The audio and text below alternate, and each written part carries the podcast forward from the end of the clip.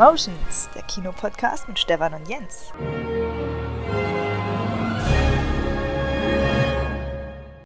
Jens! Stefan!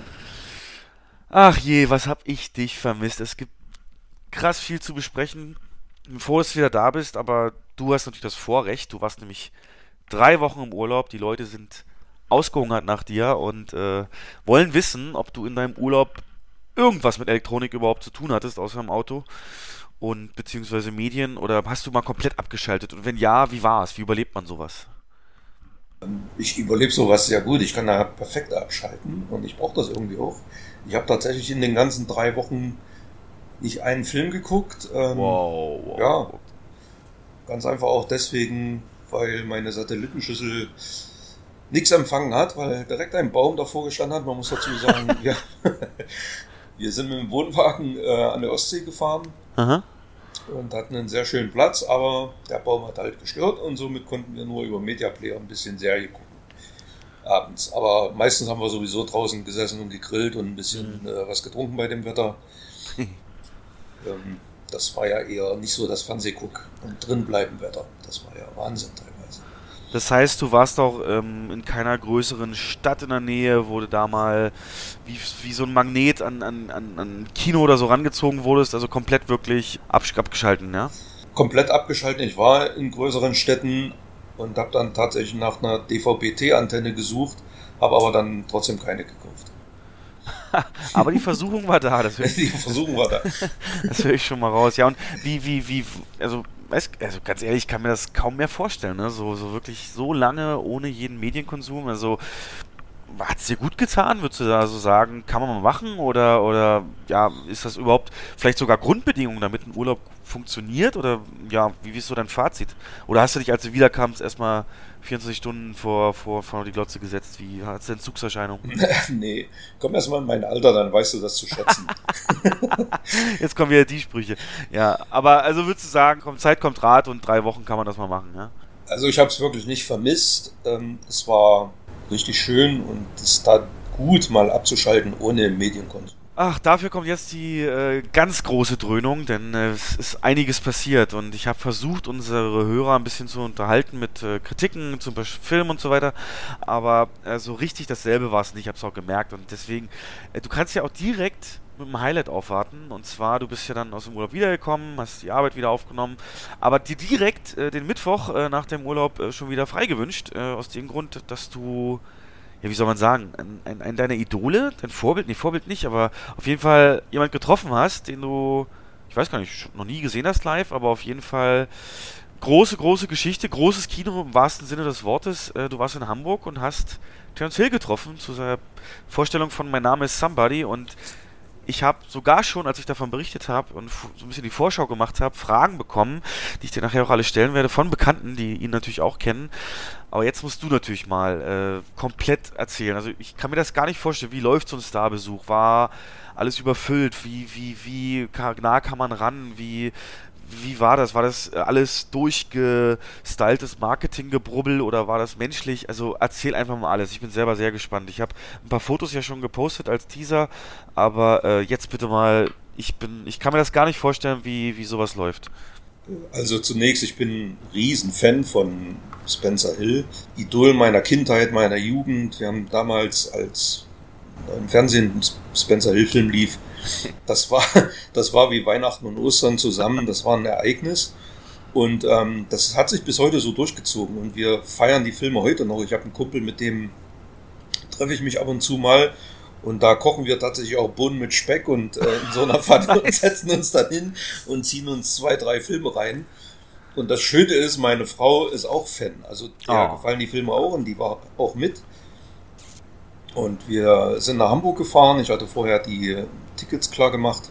Sind super hingekommen, haben uns dann in der, in der Stadt selber, war absolutes Verkehrschaos.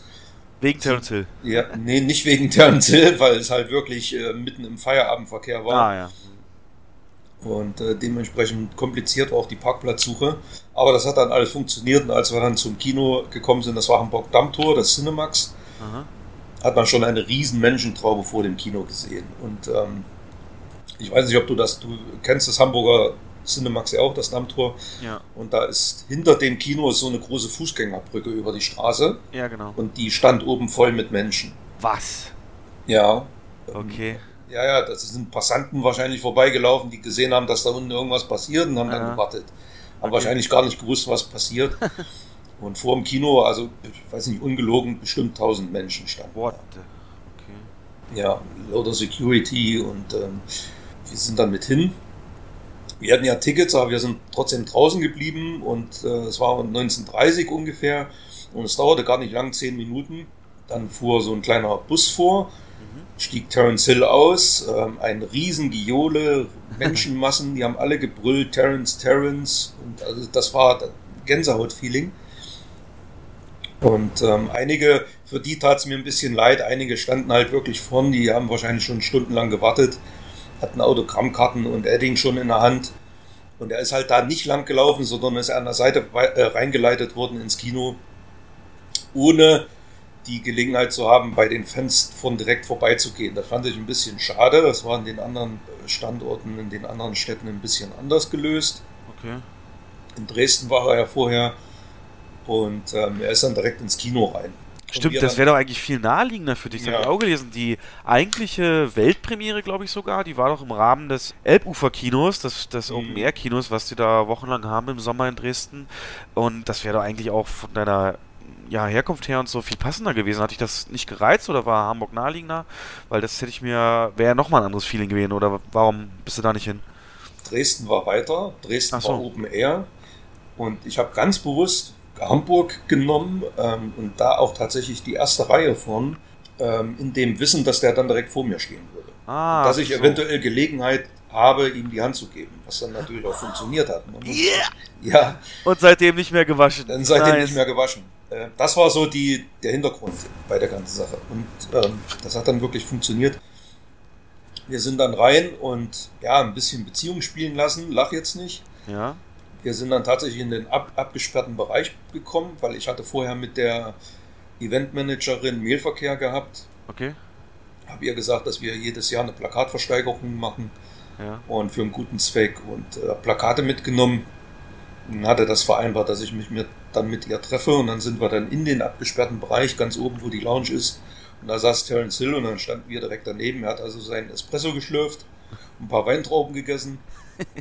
Ich habe die Plakate hingegeben, dass er die dann signiert. Das war schon, das war schon toll, so nah neben ihm zu sein und keine Menschenmassen drumherum.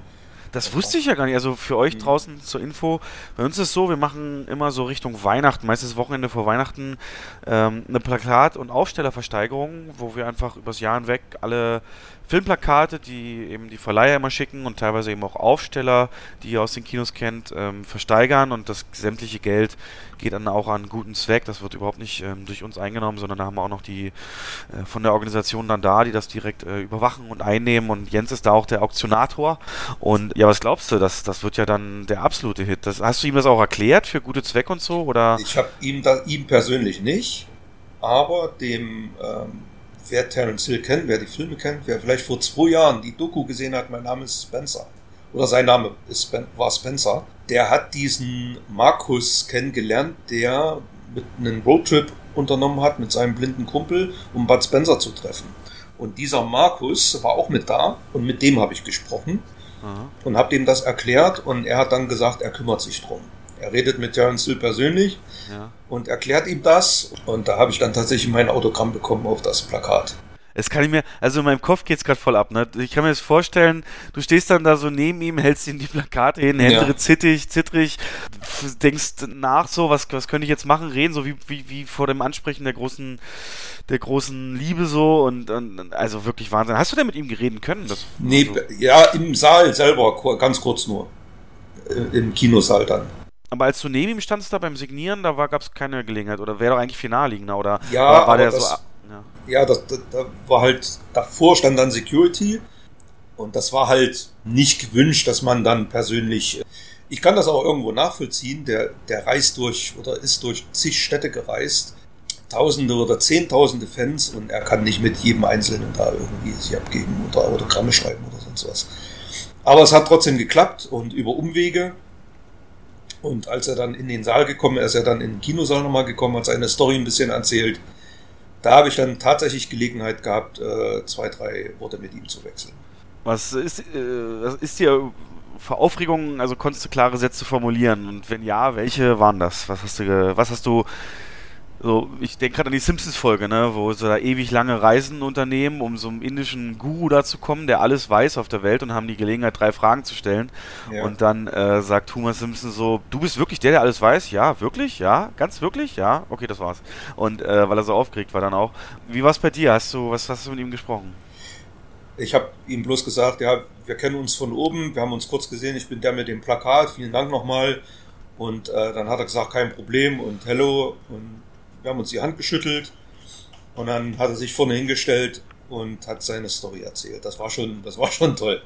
Also er kann Deutsch, um das mal kurz. Er kann äh, perfekt Deutsch, ja. Okay. Und eine Hörerfrage kann ich jetzt schon mal, weil du dann so nahe ihm standst, eine Hörerfrage war, die legendären blauen Augen, gibt es die noch oder haben die auch Altersermüdung äh, äh, gezeigt? Die leuchten tatsächlich blau wie der Ozean. Das ist Wahnsinn. unglaublich. Der ist, ja. der, die, die, die siehst du aus der Ferne. äh, ja, der sieht, okay. der ist topfit, der ist die Treppe runter, der ist 79 mittlerweile. Okay. Und ähm, man sieht ihm das nicht an. Klar, ist alles nicht spurlos an ihm vorübergegangen. Er sieht nicht mehr aus wie in den 60er, 70er, 80er Jahren. Aber man würde ihn niemals auf 79 schätzen, sondern eher vielleicht auf Mitte 60 also der ist topfit, sieht super aus, hat leuchtend blaue Augen, ist ein sehr bodenständiger, netter, bescheidener Mensch. Und die Story, die er erzählt hat, meinst du damit so ein bisschen seinen Lebenslauf oder ähm, wirklich auf den Film bezogen? Was hat er da als Message, was war ihm wichtig? Das war auf den Film bezogen. Er hat erzählt, wie er Bud Spencer kennengelernt hat. Das oh, war, ja, das war 1967. Da haben die ihren ersten gemeinsamen Film gedreht. Das ist eigentlich nicht der erste Film, in dem sie gemeinsam aufgetreten sind, sondern der erste Film, in dem sie beide zusammen gespielt haben. Also als Paar gespielt haben. Ja. Sie hatten vorher schon mal in Ende der 50er einen Film, wo sie beide so kleine Rollen hatten, aber nie zusammen agiert haben. Okay. Und 1967, da ist in Deutschland vermarktet worden unter dem Titel Gott vergibt Django nie. Ach, da, da ging das schon los mit Django. Aber der, das ist jetzt nicht der Film mit den kleinen Rollen, das ist dieser erste. Nee, nee, das ist, der, das ist der erste richtige offizielle Spencer Hill-Film. Der wird auch so offiziell in allen Statistiken als erster gemeinsamer Film geführt. Und der ja, weil, ist. Nur mal, weil wir hier so ein Profi-Podcast sind, weißt ja. du denn, wie der Film heißt, wo sie die beiden Kleinrollen hatten, falls es Fans draußen gibt? Das ist Hannibal. Der hieß äh, Hannibal. 1958 okay. oder 59 gedreht, so ein Historienschinken. Okay, da waren, da acht, waren echt acht Jahre ja, dazwischen, bis, ja, sie wieder da waren, da waren sie total unbekannt noch. Ähm, da war Terence Hill Anfang 20 oder noch nicht mal 20. Kann man sich ja ausrechnen, wenn er jetzt 79 ja. ist, wie alt er da war. Ende der 59. Er hat ja dann Mitte der 60er oder Anfang der 60er auch in, in ähm, Karl-May-Filmen mitgespielt. Das werden viele von euch wissen. Aha. Nee, ich wusste es nicht, okay. Du wusstest es nicht. Ja, der hat Bud Spencer dort getroffen in Spanien. Das ist so eine Wüste, da haben die einen Film gedreht. Klassischer Italo-Western, so im Stil von Sergio Leone-Film. Die waren damals halt total Mode. Und äh, da ist ihm der, äh, Bud Spencer direkt vorgestellt worden. Und an diesen Drehort ist er zurückgefahren im Jahr 2016 auf der Suche nach einer Location für seinen neuen Film. Ja. Das war wirklich ein bisschen traurig, aber irgendwie trotzdem auch schön, weil er meinte, der stand an diesem Drehort, ist aus dem Auto ausgestiegen, um sich den Drehort nochmal anzugucken. Und dann klingelte das Telefon. Da war die Tochter von Bud Spencer dran und hat ihm gesagt, dass ihr Vater gestorben ist. Oh nein. Das, ja, das war genau an der Stelle, als, äh, an der er Bud Spencer zum ersten Mal getroffen hat. Hat er gefahr, äh, erfahren, dass er gestorben ist. Und das war für ihn so das Zeichen, hier muss ich meinen Film drehen und das hat er dann auch da fehlen mir ein bisschen die Worte. Ja, ja. Ja, erzähl doch mal von dem Film dann. Also, mein Name ist Somebody ist ja sehr stark angelehnt, der Titel dann auch an, wie ist der andere Film? Sein Name ist, nee, mein Name ist Nobody. Und ja, wie, wie, was ist denn das für ein Film? Ist das, also, macht er, ist das so, eine, so ein Selbstfindungstrip, Roadmovie? Ist das, geht er an die alten, also haut er noch irgendjemand, gibt er seine Backpfeifen oder, ja, was ich, also, Außer den Titel ist mir gar nichts bekannt. Erzähl mal davon.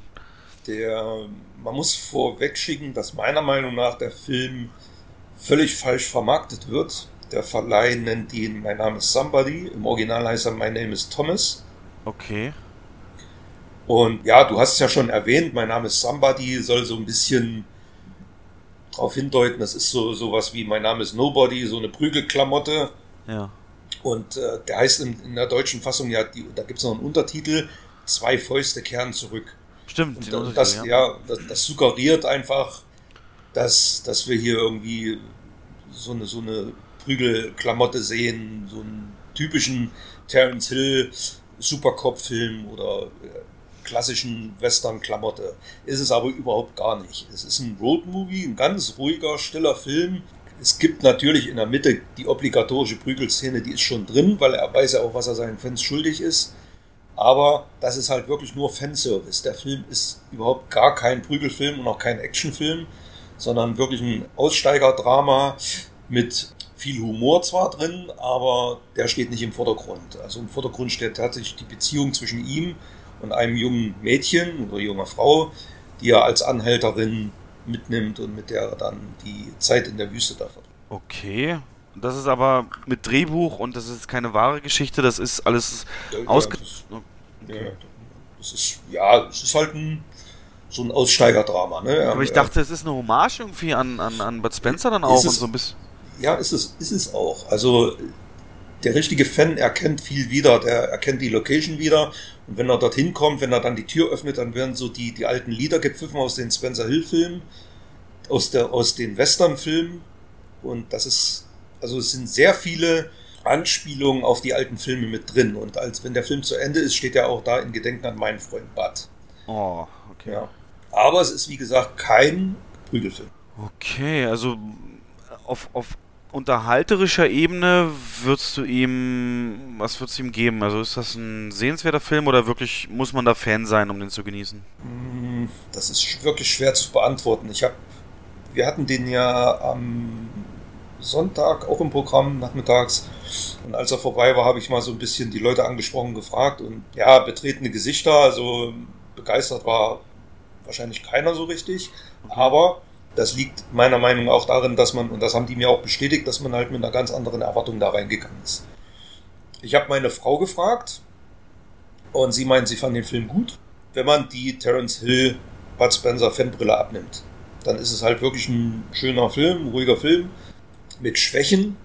Also ich fand viel zu viel Religion in dem Film. Da merkt man auch, dass Terence Hill scheinbar ein sehr religiöser Mensch ist. Da wird, das ist manchmal ein bisschen too much, gerade in der Mitte. Und äh, der Film hat auch ein paar Längen, die unnötig sind. Also zehn Minuten kürzer wäre besser gewesen. Aber insgesamt eine schöne Geschichte, gut erzählt, ein paar miese CGI-Einlagen, ja, ja, so ein paar Tiere, die äh, per CGI eingefügt sind, die, das passt nicht so ganz. Aber wahrscheinlich ist da das Budget auch viel zu knapp gewesen, um das dann einer teuren Effektfirma zu überlassen. Ähm, aber ansonsten kann man, kann, man, kann man sich schon angucken, muss man sich aber nicht ins Regal stellen. Okay, das ist nochmal eine Aussage. Es ist ja meist so, wenn so Stars oder Film, ja, so Filmschaffende sich mal zum Pöbel begeben, sozusagen, ist- versuchen sie immer, oder das habe ich oft erlebt, auch äh, immer die, den Ort, das Land so ein bisschen ähm, mit persönlichem Bezug darzustellen. Also äh, Hamburg kenne ich schon und war hier schon mal in der Ecke, habe ich schon mal einen Döner gegessen irgendwie und kennst das ja so, ne, wenn, wenn die, die einen deutschen Satz mal rauskriegen oder so. Ja, ja. Wie war das denn jetzt? Hat er da nochmal was erzählt von seiner deutschen? Also für die, die es nicht wissen, er hat ja eine Zeit lang auch in Deutschland gewohnt. Hat er davon was erzählt oder war das wirklich eher straightforward so mh, sein aktuelles Schaffen? Also ging es auch ein bisschen in die Vergangenheit von seiner Seite aus? Er hat versprochen, wiederzukommen und er möchte sich seine alte Heimat äh, nochmal genau anschauen. Also er ist ja in Lommatsch aufgewachsen, das ist bei Dresden. Ja. Ähm, ist in Italien geboren und hat dann sechs Jahre oder sieben Jahre in, in Deutschland gelebt, weil seine Mutter ist Deutsche. Er möchte unbedingt nochmal in Ruhe wiederkommen, um sich das alles nochmal anzuschauen. Das hat er gesagt. Genau, das äh, war für mich auch erst durch den Hype, jetzt durch den Film so bekannt geworden. Das Lommatsch gibt es tatsächlich auch das Terence Hill Freibad. ähm, ist wirklich so, aber es ist leider zu im Moment, weil ja nicht genug Geld hast durch die Gemeinde. Aber ja, sehr interessant. Also bis äh, 47 hat er da gewohnt, hat auch die Luftangriffe damals auf Dresden mitbekommen. Ja, das hat er erzählt. Mhm. Ah, das hat er erzählt, okay. Siehst du, also nicht bei uns, aber das habe ich, äh, ja, in irgendeiner, bei Markus Lanz oder so hat er das, ah. glaube ich, erzählt. Ja. Und deswegen glaube ich, war es auch sehr, also wenn man das so gegenüberhält, dass er da dann seinen Film etliche Jahre später zeigt am Elbufer und die wunderschön aufgebaute ja. Dresdner Stadt im Hintergrund, das muss schon, also da hat er echt einiges erlebt. Ja, genau. Ähm, jetzt natürlich die obligatorische Frage, das musst du jetzt wissen, weil sonst ist alles, was du gesagt hast, unglaubwürdig. Wie ist denn sein bürgerlicher Name? Mario Girotti. Hey, na daran habe ich jetzt nicht gezweifelt. ähm, und seine Mutter? Jetzt, müssen wir natürlich sagen, wie die heißt. Das kann ich ja tatsächlich nicht, das weiß ich nicht. Alles klar. Warte mal, hieß die, warte mal, hat er das nicht gesagt? Lori Zwickelbauer. Ich hätte jetzt gesagt Laura, ja, irgend sowas, ja. Aber ich habe gerade Wikipedia auf, also ich wundern, dass, dass ich das hier so weiß. Nee, krass. Ja, also wirklich faszinierend. Ich finde es auch immer sehr, sehr spannend, wenn man so Leute aus Film und Fernsehen dann live sieht. Meistens ist ja so eine kleine Ernüchterung da, weil die halt kleiner sind, als man denkt oder sonst wie. Aber du hast es mhm. äh, sehr gut rübergebracht, dass die Faszination, die Augen, die Drahtigkeit, die, die Energie, dass das alles noch rübergekommen ist. Und ja, von daher denke ich, ist für dich, das war das erste Mal, ne, dass du ihn gesehen hast? Ja, das war das erste Mal. Von daher glaube ich auch ein ja, tolles Event für dich und äh, ja, kann man, kann man nur beglückwünschen. Also da, ja, war sehr interessant. Danke für die Ausführung in der Zeit, ja, ich kann sowas nicht aufwarten jetzt, so, so eine Story, das äh, bei mir, ja, ging es halt normal. Praktisch der Alltag weiter und von meiner Seite aus die größte oder wichtigste News sozusagen, da ich ja auch so ein kleiner Zocker bin, ist es vielleicht ganz interessant, weil hier kann ich auch einen tollen Filmbezug ähm, schlagen. Und zwar ist es so, es ist äh, in Deutschland wirklich seit Entstehung von Computerspielen so ist, dass mh, alle verfassungsfeindlichen Symbole, insbesondere eben die aus der NS-Zeit, verboten sind. Das heißt, du konntest nie ein Spiel spielen, das in der Nazi-Zeit gespielt hat beispielsweise, wo dann aber auch ein Hakenkreuz zu sehen war und man durfte auch Namen Hitler und so nicht nennen, man musste umbenennen, man durfte ja NS und so, das war alles verboten. Das war wirklich ging nichts. Also es gibt ja auch wirklich viele Spiele, die sich damit auseinandersetzen. Unter anderem für die, die es kennen oder vielleicht auch für dich zur Info die Wolfenstein-Serie. Wolfenstein ist eine Spieleserie, die ähm, ja von so einer Widerstandszelle bist du einer, der eben in der Nazi-Zeit sich gegen die äh, ja praktisch durchsetzen muss. Das ist ein Shooter, klar, aber im aktuellen Teil beispielsweise mussten sie alles ändern. Da ist es dann nicht der Führer, da ist es der Kanzler. Da ist es nicht die Nazis, da ist es das Regime. Und wir mussten wirklich jede Kleinigkeit darauf achten, natürlich die Symbole auch wegmachen. Also das ist so eine Sache, die natürlich auch dann narrativen Einfluss haben kann. Aber noch viel wichtiger ist, dass du natürlich nie es gibt ja auch Edutainment, also Spiele, die bilden sollen und die so ein bisschen auch, ja, die Vergangenheit eben auch ernst darstellen sollen und die so ein bisschen greifbarer machen sollen für die jüngere Generation. Und selbst die konnten das nie verwenden und damit ist natürlich der ganze Sinn von sowas auch weg. Und kurz äh, jetzt vor der Gamescom, die größte Spielemesse der Welt in Köln, die letzte Woche war, wurde bekannt gegeben, dass aufgrund der Sozialadäquanzklausel ähm, jetzt es wieder möglich ist. Also diese Sozialadäquanzklausel kann man mal googeln. Ist einfach so, wenn es sozial wichtig ist für die Gemeinschaft eben, dass es dann mit rein darf. Und das ist für mich so ein ganz großes Ding in der Spielebranche und was ich jetzt sagen will, bei Film ist das ja kein Problem. Du hast ja einen Film, kannst du ja ohne weiteres, siehst allein jetzt, was die meisten kennen werden, Indiana Jones, Teil 3, wo dann eben auch er ja sogar in Berlin ist und dem Führer gegenübersteht und alles. Das ist ja da kein Problem zu zeigen, aber auch generell nie gewesen, weil es eben eine Kunstform ist und innerhalb Rahmen der Kunst und das wieder dann anders bewertet wird. Und bei Spielen war das halt nie der Fall. Wobei ich finde, die können eben noch viel differenzierter damit umgehen, weil sie ja eben eine eigene Aktion durch den Spieler auch erfordern, der damit sich also ganz anders auseinandersetzen muss, als wenn er es nur konsumiert. Und das fand ich sehr faszinierend, dass Deutschland diesen Schritt gegangen ist. Äh, die Befürchtung, die man jetzt hat, ist natürlich klar, dass so, ja, Leute mit der falschen Gesinnung das eben ausnutzen, um da Fanspiele sozusagen zu machen. Aber, dass das missbraucht wird sozusagen. Ja, genau. Davon gehen wir erstmal nicht aus, aber das ist so für mich, der im Nebenfilm das Zocken so als Riesenhobby hat, ähm, sehr, sehr äh, gut oder interessant gewesen und ich hoffe, dass da jetzt da entsprechend mehr Freiheiten und kreative Möglichkeiten noch genutzt werden. Da wäre halt äh, jetzt der Übergang zum Film, habe ich ja schon kurz erwähnt, aber ich finde auch, die Filme gehen damit nicht sorgsam um. Ne? Es ist halt dann meistens Requisite und halt da, aber warum man da immer so, ein, so einen Unterschied gemacht hat, naja, Spiele sind halt erwachsen geworden und vielleicht hat es deswegen geklappt, genau. Äh, von daher, das war schon bei mir sozusagen, wie gesagt. Äh, übrigens, äh, Dammtor, jetzt wo es mir gerade nochmal einfällt, äh, habe ich auch jemand getroffen. Dammtor ist ja auch das Kino, wo viele, viele Premieren sind und so Starbesuche. Kann natürlich nicht mit Terence Hill aufwarten, aber damals war es Veronika Ferres und da, das war so ein Beispiel für mich, das, wo ich den live gesehen habe, ja okay. Also die würde ich im, im, in der freien Wildbahn nicht erkennen. So, das ist halt ein Mensch, mhm. ne? Das sind, du denkst dann auch immer, wie gesagt, ganz, ganz anders. Jetzt komischer Themenwechsel, sorry Leute, aber das ist mir gerade noch in den Sinn gekommen, genau. Ja, was gibt's noch bei dir? Ich, äh, ja, hast ja, ich meinen Urlaub, du hast ja gesagt, da war medientechnisch gar nichts. Aber du hast hier notiert, dass du jetzt noch mehr Möglichkeiten hast, alles nachzuholen, was du in drei Wochen nicht geschafft hast. Wie kommst du denn dazu, dass du jetzt Netflix hast? Du warst ja ewig ein Netflix-Verweigerer, weil du sagst, Amazon reicht mir. äh, und jetzt äh, habe ich das gelesen in unserem äh, Dokument hier und finde das absolut faszinierend. Was war denn jetzt, was hat denn dich sozusagen über die Klippe gestoßen? Was war denn der Auslöser? Du hast mir ja schon mal ein paar Wochen deinen Gastzugang geschenkt. Ja. Was habe ich mir da angeschaut? Punisher, glaube ich, die ja. Serie. Und ich wollte eigentlich über die kalte Jahreszeit Sky abonnieren. Und okay. Ich muss ganz ehrlich sagen, es ist mir zu teuer. Was das kostet das? Das kostet musst einen Zwei-Jahres-Vertrag abschließen und äh, das erste Jahr kriegst du so für, glaube ich, 25 Euro. Und im zweiten Jahr zahlst du aber die volle Bulle, die 50 Euro. Und wenn du dir mal den TV-Guide anguckst, dann siehst du wirklich, dass gerade auf den ähm, Retro-Kanälen Nostalgie und Co. dieselben Filme laufen wie auch auf Kabel 1 und Kabel 1 Classics und was nicht alles. Mhm. Und es ist einfach zu. Preis-Leistung stimmt für mich weiß ich nicht, ist nicht so vorhanden. Wenn ich jetzt Fußball, Riesenfußballfan wäre, würde es sich vielleicht lohnen, aber so habe ich mir halt überlegt, ja, machst du nochmal den Netflix-Probemonat. Zumal da auch jetzt, ähm, was mich halt ein bisschen interessiert, sind äh, Lost in Space und da sind so ein paar neue Sachen mit dabei, die, ähm, die ich gerne schauen würde.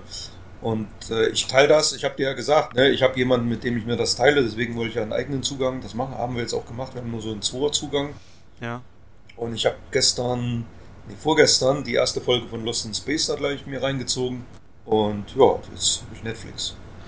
Mal schauen, ob ich es behalte. Herzlich, oh, ja. Ähm, nee, herzlichen Glückwunsch ähm, im Kreis der Erleuchteten. Es ist ja wirklich so, Netflix tatsächlich, wie sage ich, also ich beschäftige mich ja ein bisschen mehr damit, weil ich eben wirklich ja diese Aktien auch habe. Und das ist so, dass sie jetzt im letzten Quartalsbericht zum allerersten Mal nicht die Erwartungen erfüllen konnten an den Zuwachs der äh, Neuabonnenten, beziehungsweise eben Wachstum gegenüber Abgängen. Und das äh, schiebt man ganz klar so ein bisschen auf die Ursache, dass ähm, die, die Versorgung mit neuer Ware so ein bisschen hakt. Denn du wirst es mitkriegen, die haben immer mehr, also Netflix lebt ja davon, dass sie eben Inhalte lizenzieren, dann zeigen dürfen. Aktuell zum Beispiel ganz groß, die haben ja komplett den Marvel-Katalog und Star Wars-Katalog ähm, bei sich. Und durch Disney halt lizenziert, aber alle haben gemerkt, Mensch, da kann man so viel Geld machen und ziehen das so nach und nach ab von Netflix und verlängern die Lizenzverträge nicht und wollen ihr eigenes Süppchen kochen sozusagen. Da ist ein bisschen die Gefahr, dass man später, wenn man wirklich von irgendwie was für ein Fan ist und alles gucken will, dann wirklich drei, vier von solchen Services braucht und deswegen sind jetzt schon die ersten Ermüdungserscheinungen da und deswegen wirst du auch feststellen, Netflix setzt sehr stark auf so eigenen Content.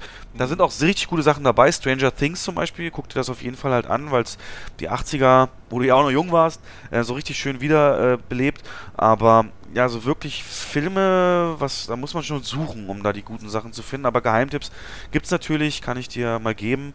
Und äh, ja, herzlich willkommen, wie gesagt, dann hier in dem Fall. Wir werden noch eine eigene Folge mal mit Hauptthema Netflix und Streaming Services machen, wo wir dann auch Filmtipps und sowas abgeben. Von daher jetzt erstmal genießen und du kannst ja gleich mal anfangen. Lost in Space, was sagst du zur ersten Folge? Ähm, war ein bisschen schwer reinzukommen, finde ich. Also so die ersten 10 Minuten, Viertelstunde fand ich ein bisschen seltsam. Ja, ja. Das liegt auch daran, weil, also ich kenne den, kennst du den Film aus den 90ern? Ende der 90er? Ähm, Anfang mit, 2000er mit, war das, glaube ich. Mit Hans Gruber, ne? Wie heißt er? Äh, nee, nicht mit Alan Rickman, ist das nicht das? Nee, nee, nee, nee. Oh, da bin ich, nee, da bin ich jetzt ganz woanders. Aber Alan Rickman auch mal, Gott, wo hat der denn mitgespielt? Das war auch so eine Space-Sache. Nee, das äh, war nicht Alan Rickman. Da, da, da, du meinst, ähm, du meinst Galaxy Quest. Ah, okay, da war ich ganz woanders. nee, nee, nee, nee. Es gibt ja die Serie aus den 60ern und dann äh, gibt es eine Verfilmung. Ich weiß jetzt nicht mehr genau welches Jahr das war, hatten wir auch im Kino. Die war okay. Und äh, wer das kennt, der ist natürlich den Aufbau gewohnt. Und das ist hier ein bisschen anders. Hier gibt es äh, Rückblicke, die kamen aber erst relativ spät. So nach 20, 25 Minuten kam dann der Rückblick, dass sie überhaupt erst aufgebrochen sind, weil die sind einfach schon in dem Raumschiff gewesen am Anfang. Das war ein bisschen komisch, aber das hat dann richtig Fahrt aufgenommen und ist dann am Ende sehr guter Serienpilot gewesen. Der ging auch über eine Stunde. Gute Effekte, gute Schauspieler. Toby Stephens, der spielt die Hauptrolle. Das ist der Typ, der in dem einen Bond-Film mit Pierce Brosnan den Bösewicht gespielt hat, im letzten. Und bei Space Cowboys den jungen Clint Eastwood gemimt hat. Das ist Aha. der Toby Stephens, der spielt die Hauptrolle. Der macht das ganz gut. Macht neugierig weiter zu gucken. Aber du hast gemeint, das soll jetzt irgendwie in Richtung Comedy gehen, ne? Nee, das war. Das war Discovery und, und Orville. Ach, das war Discovery und Orville, genau. Genau, also da können wir ja kurz mal für euch draußen. Ja. Das ist ja so, dass äh, übrigens auch bei Netflix hast du ja Discovery, Star Trek Discovery, mhm. die neue Serie. Und die erste Staffel wurde eher so mit gemischten Gefühlen aufgenommen. Du hast ja auch erzählt, hatte ich jetzt nicht so vom Hocker gehauen, obwohl du natürlich die Referenzen viel besser greifen konntest. Harry Mudd, glaube ich, und sowas, der hat, sagte dir alles was, mir ja. nicht. Und parallel hat ja der Macher von Family Guy, äh, Seth MacFarlane, ähm, The Orville gedreht, die ich jetzt noch nicht wiederum gesehen habe, die, wie man im Internet liest, tatsächlich mehr Star Trek-Feeling rüberbringt als Star Trek Discovery. Oder das ist wirklich so, ja. Und die haben in die Orville war wohl auch sehr viel mit Humor gespickt, was dann später jetzt immer ernster wurde. Und Discovery mhm. gibt es ja den Trailer zur zweiten Staffel der halt ähm, ja, den Humor deutlich mehr in den Vordergrund stellt. Und das regt dann auch wieder viele auf, dass man jetzt sagt, oh, Orwell hat gut funktioniert wegen dem äh, Humor, wir müssen auch lustiger werden. Und Orwell hat es halt erkannt und macht es genau andersrum. Und deswegen ist es da fraglich, was dann aus der nächsten Staffel wird. Aber das muss man dann sehen. Auf jeden Fall, Lost in Space habe ich mir auch die ersten Minuten angeguckt. Ich habe überhaupt nicht reingefunden. Also, mhm. das war wirklich, wie du sagst, sehr schwierig und ich hatte ja auch keinen Bezug zu dem 90er-Film. Von daher ähm, musst du schauen, ob du dranbleibst. Du hast ja aufgrund des Prinzips von Netflix die absolut freie Wahl und von daher, ähm, ja, machst es ja. davon abhängig, ob du dich weiter unterhalten kann. Ja. Ja. Mission Impossible 6 hast du auch noch aufgeschrieben, habe ich schon eine eigene Kritik veröffentlicht ähm, als Solo-Podcast. Mhm. Vielleicht ganz kurz dazu dann deine Meinung. Wo würdest du ihn ranken innerhalb der Serie? Ich habe den mit Verzögerung erst schauen können am Montag aufgrund meines Urlaubs. Stimmt. Ich fand, ja, äh, ich fand ihn jetzt, ich würde ihn nach 4 und 5 einordnen. Okay. Obwohl ich die Action, also die Action-Szenen, die waren sensationell. Ja. Wir hatten ja mal einen Podcast gemacht mit ähm, den besten Action-Szenen und ja. ich würde tatsächlich, die würde ich damit einordnen, diese die Motorradverfolgungsjagden, da gab es ja zwei direkt am Stück. Ja. Das war, also, da habe ich mit offenem Mund im Kino gesessen, vom Sound, vom wirklich die Kamerafahrten, ja. das war sensationell. Und ähm, was mir ein bisschen gefehlt hat in dem Film, war so diese, diese unknackbare Mission. Also das hatten wir in allen anderen Filmen, dass sie diesen, diesen Burj Khalifa da mhm. von außen erklommen haben und dann die Sachen beschaffen mussten. Und das war hier halt nicht der Fall. Ne? Hier geht es ja nur darum, um nur in Anführungsstrichen, um diese zwei äh, Bomben zu finden. Riesen Logiklöcher am Ende, wirst du wahrscheinlich auch gemerkt haben. Aber insgesamt würde ich ihn, also ich habe mich brechlich unterhalten, es war ein Top-Action-Film, aber hat mir Ticken besser, fand ich Teil 5. Okay, krass. Also ich schätze ihn deutlich höher ein und ich glaube, was du meinst mit dem Haupt sozusagen Action-Set-Piece oder heißt, ist in dem Fall die ganze Sequenz ab dem Flugzeug bis äh, zum Toilettenfight, den man ja aus dem Trailer kennt. Das würde ich so als das Kernstück hier festlegen. Die, dieser Sprung aus dem Flugzeug hatten wir auch schon mal besprochen, ist ja, ja, einer der marketingmäßig am meisten verwendeten Aspekte, dass das wirklich eben 100 Mal gedreht wurde und alles. Und der Kameramann, mhm. der hat ja dann sein 25 Kilo IMAX-Kamera auf dem Kopf und musste das alles so dann filmen. Und ich finde, das war aber wirklich gut gemacht. Tatsächlich äh, habe ich mich besser unterhalten gefühlt als bei 4. Äh, und fünf, gebe ich dir recht, der hat alles so ein bisschen neu gemacht. Und das ist ja auch der erste Film der Serie, der so aufeinander aufbaut, wirklich mit demselben Cast, ja. auch Nebencast. Und von daher mal gucken, welche Richtung es jetzt noch geht. Aber. Äh und, und ist, dir, ist dir aufgefallen, dass. Also, das fand ich sehr gut. dass man wirklich auch auf die alten Filme Bezug genommen hat. Halt, Max? Ja, Max. Ist dir sofort aufgefallen, ne? Also Ja. wer den ersten Teil nicht kennt, wird gar nicht wissen, was damit gemeint ist. Das ist die Tochter von Max, die Oberbösewichtin aus dem ersten Teil. Ja. Äh, Bösewicht nicht, aber sie spielt im Prinzip genau dieselbe Rolle. Ja, natürlich seine Frau, die wieder auftaucht, die zauberhafte Michelle Monaghan. Oh, das war so herzverwärmend. Oh, äh, die Szene, wo ich Gänsehaut hatte, war, wo er sie da trifft in dem Dorf. Und dann Ja. sie so, na, machst du Urlaub so? Und er so, nein, ich bin beruflich hier. Und dann, wie ihr Gesicht entgleist, aber eben auch gleichzeitig nicht Mhm. entgleist, weil ja der nichtsahnende Mann da ist. Das war so krass gespielt, wo sie da merkte, hier ist gerade richtig die Kacke am Dampfen. Mhm. Das fand ich unglaublich gut gemacht von ihr. Die ist wirklich bezaubernd. Du recht. Ja, ja, das ist wirklich eine tolle Frau. Ja, aber ansonsten, also wie gesagt, da brauchen wir nicht drüber streiten. Einer der besten Actionfilme der letzten Zeit. Ja. Das ist unglaublich. Und diesen, diesen Halo-Jump, den du ansprichst, ähm, war das bei dir in der Vorstellung auch so, als der Blitz dann einschlägt, wie im Saal alle Uah! machen? Nee. Also es war bei mir tatsächlich so, da waren ein paar Leute, die dann, uh, da war ja dann Totenstille, Sound mittendrin komplett abgebrochen. Also war eine Top-Szene. Also es war wirklich hervorragend inszeniert. Haben sie dich gekriegt am Ende? Wir spoilern jetzt nicht, aber am Ende gibt es ja dann einen Kameraschnitt, wo man erst was anderes denken könnte, als wie es dann tatsächlich war. Weißt du, was ich meine? ja, Also- ja, ja, der Sonne, die Sonne. ja, ja, ich habe gedacht, äh, wow, gehen sie das jetzt, war, haben sie die ja, Eier, aber das, das war, zu machen? Nee, das war klar. Ah, scheiße. So Geil, für einen geil. kurzen Moment war es schon, ja, aber ja. Aber da Und muss man, ansonsten, ja. Man muss dazu noch sagen, geschickter Trailer, weil in den Trailern ähm, siehst du ja die Explosion und du weißt nicht, dass es eigentlich. Ah, jetzt müssen wir spoilern. Ne? Okay, Leute, dann äh, Ähm, wir ja. machen jetzt Spoiler. Nächsten, überspringt mal die nächsten fünf Minuten. Zwei Äh, wenn Minuten. ihr das, zwei Minuten, wenn ihr das nicht hören wollt, dann äh, jetzt hier ausdrückliche Spoilerwarnung, Ende von Mission Impossible 6. Skippt mal zwei Minuten, wir sind gleich dann wieder da und alle, die den Film gesehen haben, bleiben einfach dran. Jetzt kannst du frei reden. Also im Trailer sieht man ja direkt, wie die Bombe explodiert, wie er seine Frau in den Arm nimmt und wie man im Hintergrund so den Pilz sieht. Ja, ja. Und äh, im Film wacht er dann auf, hat es einfach geträumt. Ja. Das ist geschickt gemacht gewesen im Trailer. Ja. Ähm, was mir den, den Film ein bisschen verhagelt hat, war, dass man wieder den Fehler gemacht hat, im Trailer zu zeigen, wer der Evil ist. Du siehst ja im Trailer eine kurze Sequenz, in der ähm, der Bad Guy im, aus dem Helikopter auf Tom Cruise dann schießt im anderen Helikopter und das zerstört den Twist im Film. Na, glaube ich Finde nicht, ich. weil der Trailer zeigt es ja eher so oder will es ja so darstellen, mal wieder, als wäre Tom Cruise im Rogue gegangen, so ein bisschen meutern. Es gibt ja auch dieses Zitat im Trailer von Henry Cavill, wo er sagt, was glaubt ihr denn? Der Mann wurde so oft betrogen, so oft gemacht, äh, bis der mal genug hat so. Und Ja, da könnte Die man denken, Szene ist gar nicht im Film, ne? doch, beim Flugzeug ist sie mit drin.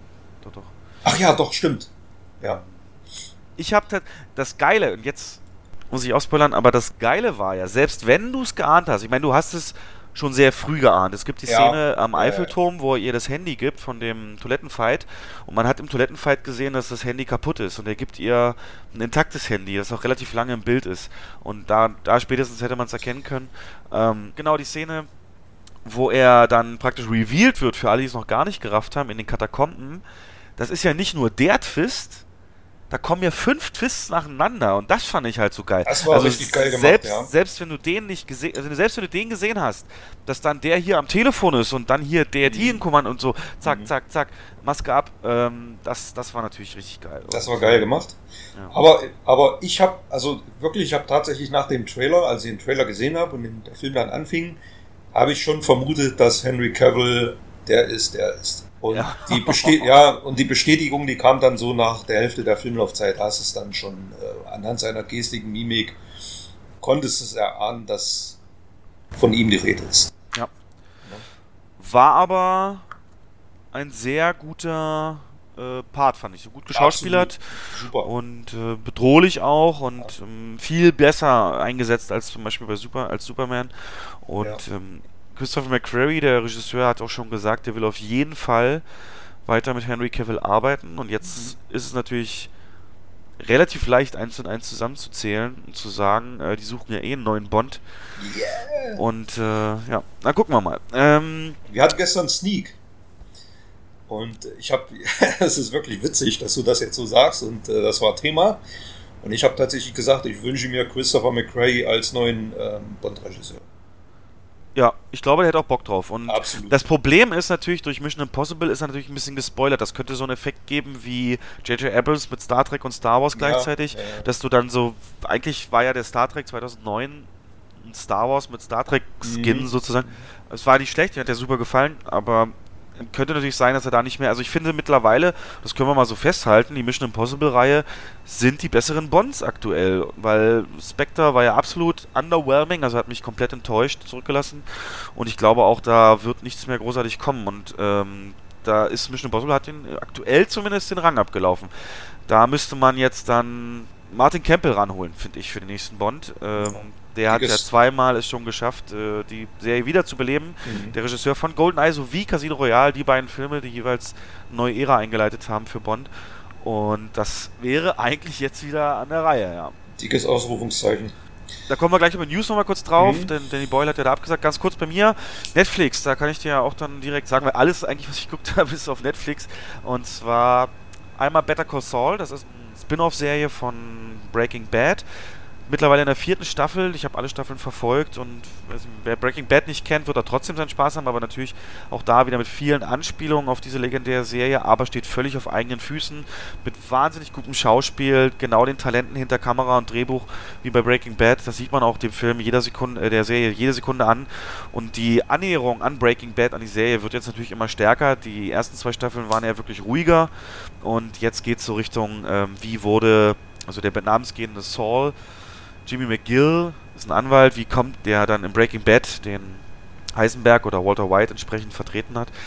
Wie ist er da in diese Rolle reingekommen und was hat er da vorher erlebt? Und das ist richtig, also eine der unterbewertetsten Serien und gar nicht so im, im täglichen Gespräch, aber absolut cinematisch, äh, von, von, von Bildsprache, von Musikeinsatz, von Drehbuch lässt mich jedes Mal gehuckt da.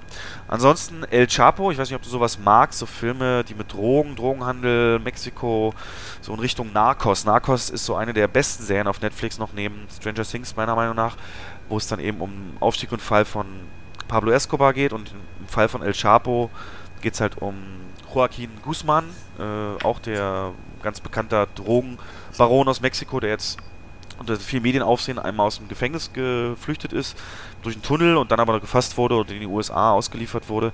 Richtig schön gemacht und ich stehe auf sowas. Also diese ganzen, jetzt so wie es klingt, aber ich meine, so eine Drogenorganisation, ja, die ist im Prinzip ja auch eine Firma. Und er muss sich auch rumkaspern mit inkompetenten Mitarbeitern, mit, mit Stellvertretern, mit, äh, ja, also ich gucke dann immer an, okay, so ein Führungsstil werden wir nie haben, ne? aber äh, es ist äh, sehr faszinierend, wie so ein, so in der Höhe so ein, so ein Imperium praktisch gesteuert wird. Hat das so Genau. ein bisschen, hat das so ein bisschen Sicario-Feeling oder ja nicht? Nee, da nennt das gar nicht so sehr. Das hat eher Narcos. Narcos ist sehr nah dran an ähm, Sicario, weil es da auch eben darum geht, wie die beiden, die Pablo Escobar jagen, die DEA-Agenten, sich da eben undercover auch äh, verhalten müssen oder in Mexiko auf Widerstand stoßen. Also da würde ich dir empfehlen, fang mit Narcos an. Das ist unglaublich spannend. Äh, und El Chapo ist halt mein Fix von mehr davon sozusagen. Und Narcos, die nächste Staffel, ist ja auch schon angekündigt, die da in den ersten beiden Staffeln Pablo Escobar schon abgearbeitet wurde. In der dritten dann das Cali-Kartell in Kolumbien. Gehen sie jetzt nach Mexiko, wo übrigens relativ traurig ein Location Scout, als der Locations fürs Drehen gesucht hat in Mexiko, tatsächlich von Drogen Hitman äh, Sicarios sozusagen ermordet wurde, weil er im falschen Gebiet einfach war und sich nicht angemeldet hatte sozusagen beim, beim Drogenboss und die dachten, das ist ein Spion, der da jemals abfotografiert. Ähm, unabhängig davon, das wie gesagt, dann Extinction. Netflix hat ja jetzt schon mit zwei Filmen, nämlich dem Cloverfield-Paradox als auch Annihilation, einen Move gemacht, nämlich die Rechte an bereits abgedrehten Filmen zu kaufen, die ursprünglich ins Kino kommen sollten. Und das Studio, also das, die Studios haben es meistens gemacht, weil sie dann das Vertrauen in den Film verloren haben. Im Fall von Annihilation, Auslöschung beispielsweise, den ich dir übrigens auch empfehlen kann. Sehr weird aber, also guck dir nicht, wenn du danach irgendwie weggehen willst oder irgendwas vorhast, da muss man echt noch drüber nachdenken hinterher. Ähm, was wollte ich genau? Und da, da hatte Paramount in dem Fall gesagt, naja, also ich glaube, der ist also sinngemäß zu klug für die Amis und Mhm. ähm, sie geben den, also wir, wir, wir, hoffen da nicht viel, wir wollen unser Einspiel wieder rein haben, haben dann für 70 Millionen oder so das an Netflix verkauft, was ungefähr die Produktionskosten auch waren, somit, dass die erstmal eine schwarze Null hatten. Die haben gesagt, wir veröffentlichen das in den USA, Rest der Welt kann Netflix machen. Genauso war es mit Cloverfield Paradox. Und dann haben sie jetzt einen neuen gekauft, Extinction. Und Michael Pena, ja, der hat immer so Visionen, so ein Familienvater in der näheren Zukunft hat immer so Visionen von einer Alien-Invasion, die dann auch wirklich genauso eintritt. Aber der war so schlecht, ich habe den ausgemacht. Nach einer ähm, halben, nach der Hälfte der Laufzeit nur noch durchgeskippt bis zum Ende. Also da weiß ich auch nicht, ob sich Netflix da einen Gefallen tut, denn der Ruf wird immer lauter dass Netflix so ein bisschen das. Kennst du noch diese Filme, die immer direkt auf DVD rausgekommen mhm. sind, die mhm. gar nicht. Da war ja immer auch so ein, so ein, so ein Manko, so ein Karma drauf. Naja, das wird halt nicht sein, so, ne? Starship Troopers ja, 3, da wusstest ja. du schon, okay. Und so, das Image holen die sich dadurch. Das finde ich ganz gefährlich, dass sie das so machen. Aber es gibt Hoffnung, kleine Vorausschau. Die haben Mowgli gekauft. Wusstest du das? Der Andy Circus Dschungelbuchfilm kommt nicht ins Kino dieses Jahr. War ja ursprünglich geplant für November. Den hat Netflix gekauft und wird über Netflix veröffentlicht. Keine Ahnung warum. Wahrscheinlich dachten sie sich, der ist zu dunkel und ein Jahr nach dem John Favreau-Verfilmung von letzten Jahr vielleicht zu früh, aber das äh, kann natürlich viel besser werden. Und natürlich der neue Martin Scorsese, The Irishman, der 150 Millionen Budget hat, wo man munkelt, dass davon die Hälfte irgendwie in die digitale Verjüngung von De Niro, De Pesci und Harvey Keitel und so geht. Aber endlich wieder ein Gangsterfilm von Scorsese, ich bin da so heiß drauf. Dann noch ganz kurz, äh, auch wieder Netflix ähm, Drop Bargeld, ein Film mit Tom Hardy und dem jetzt dem leider ja schon verstorbenen James Gandolfini aus, ähm, hier ist die Mafia-Serie Sopranos, äh, nee, die Sopranos, Sopranos. Äh, den groß gemacht hat. Ach, auch so eher mittelmäßig, geht halt um New York, Brooklyn, eine Bar, wo Geld durch die Mafia mal deponiert wird und dann abgeholt wird und dann ist der Boss irgendwie böse und Tom Hardy, das ist alles ganz, ganz weird gewesen. Wir geben vielleicht eine 3 von 5. Kann man sich mal so am verkaterten Sonntag anschauen. Aber eine Serie, die ich entdeckt habe, das ist zum Schluss jetzt noch, wenn du mal richtig Bock hast, so rauszukommen aus dem Alltag, gar keine Lust mehr hast, irgendwie so auf großartig nachdenken und einfach nur, ja, Action, Brutalität, Gewalt, ein bisschen abgespacede Sache sehen willst, gibt es eine Serie, die heißt Happy. Happy mit Ausrufezeichen hinten dran. Ich habe die nur geguckt, weil das Teaserbild so krass war. Und zwar ist es halt äh, ein Typ und dann ein Elefant, äh, so, so, so CGI-fliegendes Einhorn-Elefantenwesen. Ich dachte, what ist das? Und tatsächlich geht es darum, stell dir vor, die Serie ist so ein Mix aus Crank und Shoot 'em Up und vielleicht noch Stirb langsam, so ein bisschen in die Richtung mit eben, ja, nee, doch, Crank, Gewalt trifft schon ganz gut. Und zwar eben abgehalfterter Cop, ja, war mal der Beste seines Departments, wie immer, und dann hat ist was passiert, das ihn in den Suff gebracht hat und er hat keinen Bock mehr und verdingt sich dann jetzt mittlerweile als Auftragskiller. Und irgendwann in der ersten Folge direkt ähm, sieht man, wie dann ein Kind entführt wird und das Kind hat halt diesen imaginären Freund, dieses ähm, Einhornwesen halt, das das dann losschickt, ihn zu suchen, damit er sie retten kann. Und er findet ihn dann auch und dann, dann kannst du natürlich vorstellen, so ein völlig abgehalfterter Typ, der nur noch sarkastische Sprüche für alles übrig hat und auf einmal kommt so ein Vieh ran, muss ich mit dem irgendwie klarkommen und das ist halt super lustige Dialoge. Will ihn natürlich loswerden und er hat auch eine cool deutsche Synchronstimme und ja, zusammen müssen die dann halt losziehen, aber es läuft doch nicht alles nach Plan und immer wieder neue Schwierigkeiten, psychotische, wirklich psycho-Bösewichter, die richtig unangenehm sind zuzuschauen, weil die so fies eklig sind, psychomäßig. So, so, so ein psychopathischer Arzt beispielsweise, der halt mit all seinen Instrumenten dann so ran, weißt du, mit so ganz so bravem Haarschnitt, so ein bisschen wie Elijah Wood in, in Sin City, weißt du, so, wo mhm. du denkst, so, oh du Scheiße, was für ein krasser Dude. Und Blutfontänen ohne Ende, Gewalt, alles mit drin, aber es hat mich irgendwie gehuckt. Weil es ist halt, nimmt sich auch selber nicht allzu ernst und der Typ halt hat seine Sprüche, aber trotzdem kannst ein paar Themen aufgreifen, wie eben auch Eltern und Vater sein und ähm, persönliche Rückschläge klarkommen und so weiter. Aber immer gut getimt, auch dass dann wieder Action kommt und ein neuer Schauplatz eingeführt wird und so weiter. Und das, äh, wenn du da mal auf sowas Lust hast, Happy, kann ich da auf jeden Fall empfehlen. Wenn du, ähm, wenn du so eine Serie anfängst, ziehst du die dann durch? Oder schnüffelst du nur mal so rein? Ich gebe den meisten ein bis zwei Folgen. die erste Folge immer, die zweite dann vielleicht noch reinschauen oder eben weiter. Und ähm, das hat mich dann zum Beispiel, was war so eine Serie, wo die erste Folge gar nicht so überzeugend war? Äh, habe jetzt gar keinen im Kopf, aber. Das war bei mir bei Discovery zum Beispiel so. Okay. Da haben wir die ersten, da haben wir uns ja drüber unterhalten. Ja. Da hatte ich echt Probleme mit den ersten zwei, drei Folgen und dann wurde es deutlich besser. Ja. Umgekehrt bei mir hat man auch schon gesagt, Game of Thrones hat mich nicht gehuckt und da habe ich versucht, anderthalb Folgen durchzuhalten und bis heute halt nicht geguckt. Ja. Nee, aber wie gesagt, das, äh, du hast jetzt Netflix und all diese Optionen stehen dir offen. Von daher, wenn du es guckst, gerne mal mir was sagen. Kommen wir mal zu den Trailern, denn Netflix produziert weiter Filme und einen Trailer möchte ich dir nahelegen. Outlaw King. Gibt's auf YouTube schon und mit Chris Pine in der Hauptrolle. Und es sieht aus wie Braveheart, in ein bisschen dreckiger und natürlich moderner, aber eine absolut tolle Optik. Also Schottland natürlich, Mittelalter oder 15. Jahrhundert, wann das war, wo es eben auch darum geht, also auch eine wahre Geschichte. Ähm, ich habe mich damit aber nicht weiter auseinandergesetzt, wie dann eben der Chris Pine als König eben die Schotten vereinen muss, aber selber erstmal auch am Anfang natürlich auf der Flucht ist. Und das alles sehr, sehr akkurat. Also du hast wirklich die Stoffe, die Waffen, das, das kannst du fast fühlen im Trailer, wie viel Mühe die sich damit gegeben haben. Und da freue ich mich sehr drauf. Ich liebe ja so Period Pieces, Period Pieces, so Zeit, so, so, so Settings in der Vergangenheit. Und da glaube ich, kann das richtig was werden. Allein der Trailer, wenn du dir anguckst, der nimmt sich die ersten 10 Sekunden Zeit, wie Chris Pine auf einem Boot mit einem Kollegen einfach nur so diesen Nachdenkerblick in diese Ferne hat. Und das ist schon, das muss ein Trailer erstmal machen in der wertvollen Zeit. Und das ist, äh, da passt aber viel zusammen. Und ich glaube, das wäre so ein Beispiel dafür, dass Netflix es eben nicht verlernt hat, gute Filme zu machen. Outlaw King, wenn du auf solche Geschichten stehst, ähm, Mittelalter, Schottland, also Braveheart speziell, wenn dir das gefallen hat, wird das auf jeden Fall dein Ding sein. Genau. Hast du auch welche gesehen? Ich habe äh, auch welche gesehen. Ich habe den Trailer von Suspiria gesehen.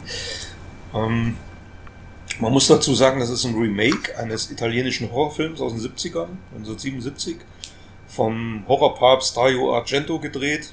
Der kommt jetzt demnächst ins Kino und es spielen tatsächlich Leute wie Dakota Johnson die Hauptrolle.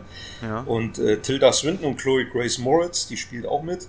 Okay. Und ähm, ja, der Trailer wird deswegen momentan sehr gehypt, weil es heißt, dass der Film Tabus bricht, was die Gewalt Gewaltdarstellung angeht. War klar, dass dich das wieder abholt. Ja, und ähm, dafür ist der erste halt auch schon berüchtigt für seine drastische Gewalt, aber die ist verpackt in sehr, sehr surrealen Bildern. Das Original, also ich weiß nicht, wahrscheinlich hast du es nicht gesehen. Nee. Äh, sehr surreal, sehr speziell, aber ein richtig guter Film. Das Remake, also wenn man sich den Trailer mal anschaut, das ist, sieht fast schon wie eine Hommage ans Original aus, macht sehr, sehr neugierig für, ähm, für jemanden, der auf sowas abfährt, der sowas gut findet.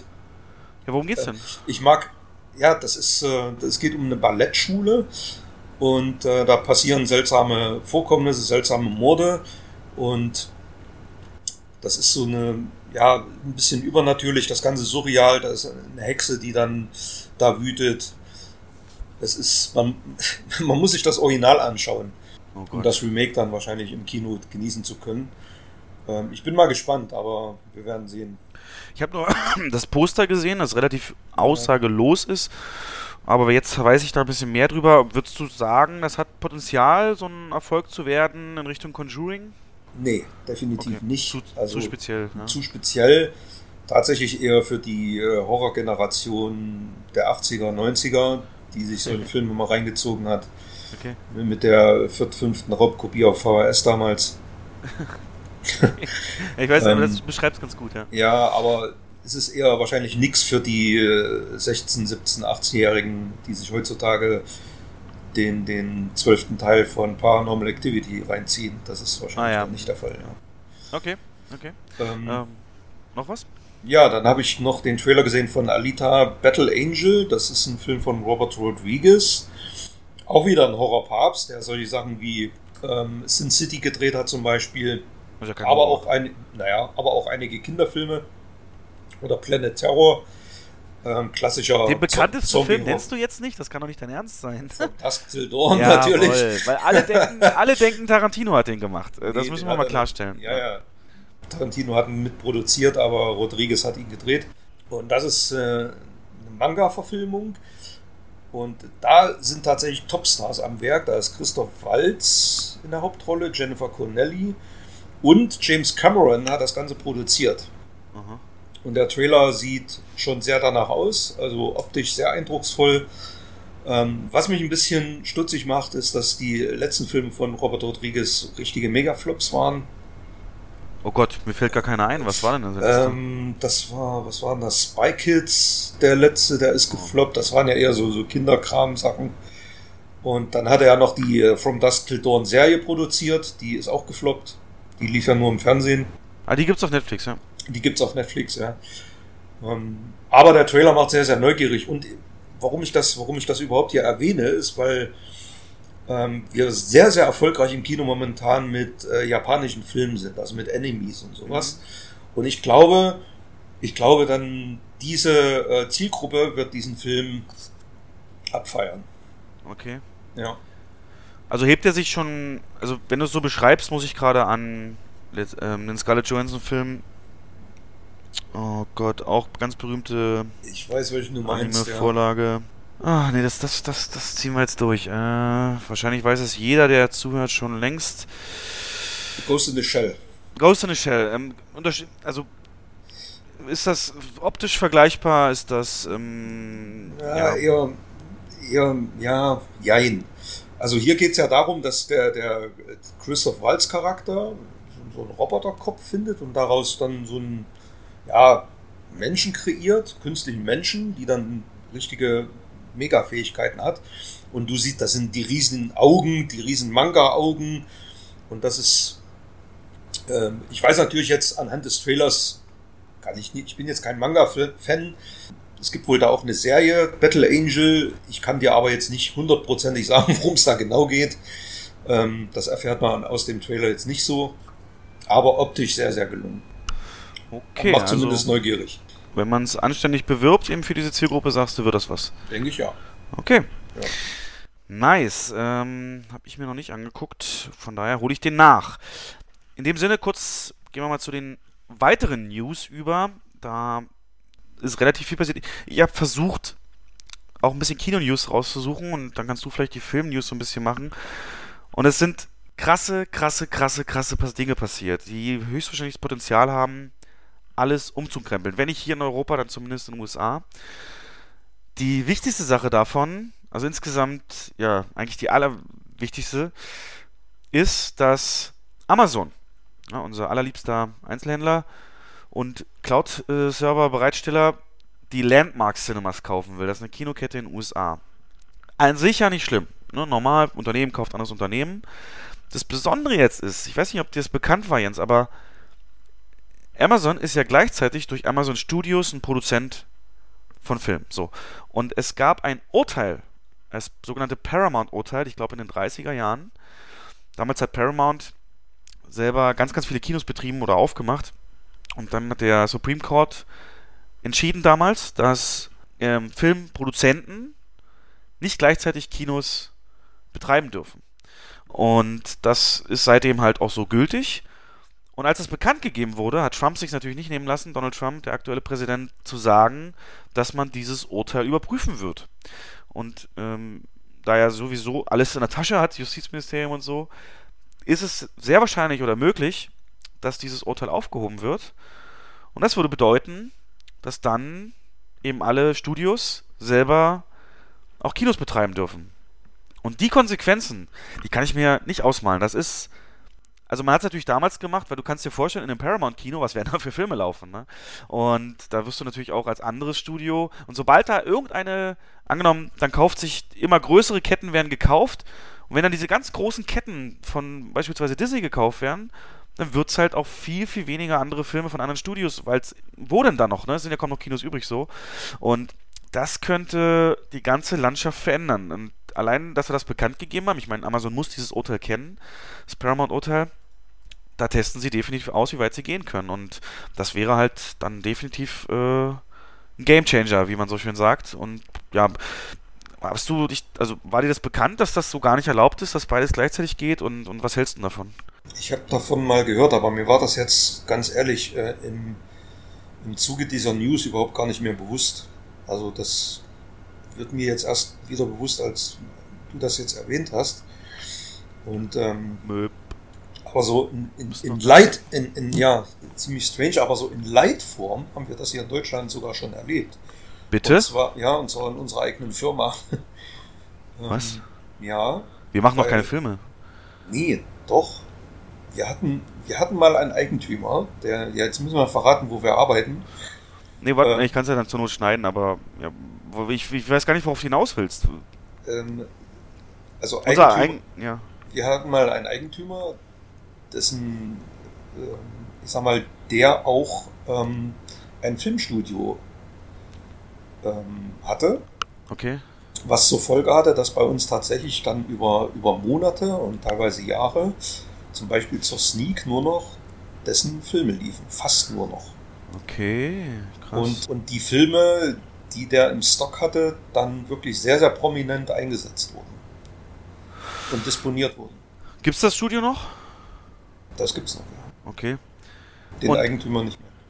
Ich glaube, in Deutschland weiß ich gar nicht, ob es da auch gilt oder ob sich einfach noch keine Kette getraut hat, sowas zu probieren. Wahrscheinlich gilt das hier nicht, das Urteil. Ja. Ne?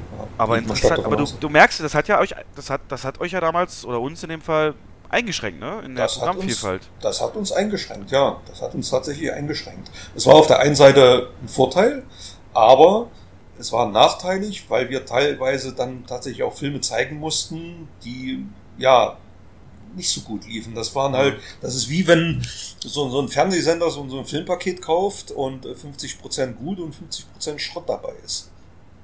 Okay. Und die den Schrott dann halt auch verwerten müssen in irgendeiner Art und Weise und das war bei uns genauso.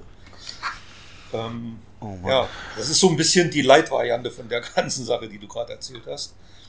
Ja, es ist ja eben, die Befürchtung ist ja wirklich real. Ähm, Gerade Ja, weil ich Disney als Beispiel gesagt habe, der, der Aufkauf von 20th Century Fox oder generell Fox ist jetzt durch. Und man hat berechnet, dass Disney dann mit den Inhalten von Fox 40% des äh, Kinomarkts praktisch mit seinen Produkten kontrolliert. Und das natürlich auch deutlich zu Lasten dann geht von anderen. Und das, äh, weiß nicht, ob das, die haben jetzt auch endlich ihren, wir hatten es ja gerade, ihren eigenen Streaming-Service angekündigt. Das wollte ich gerade sagen, ja.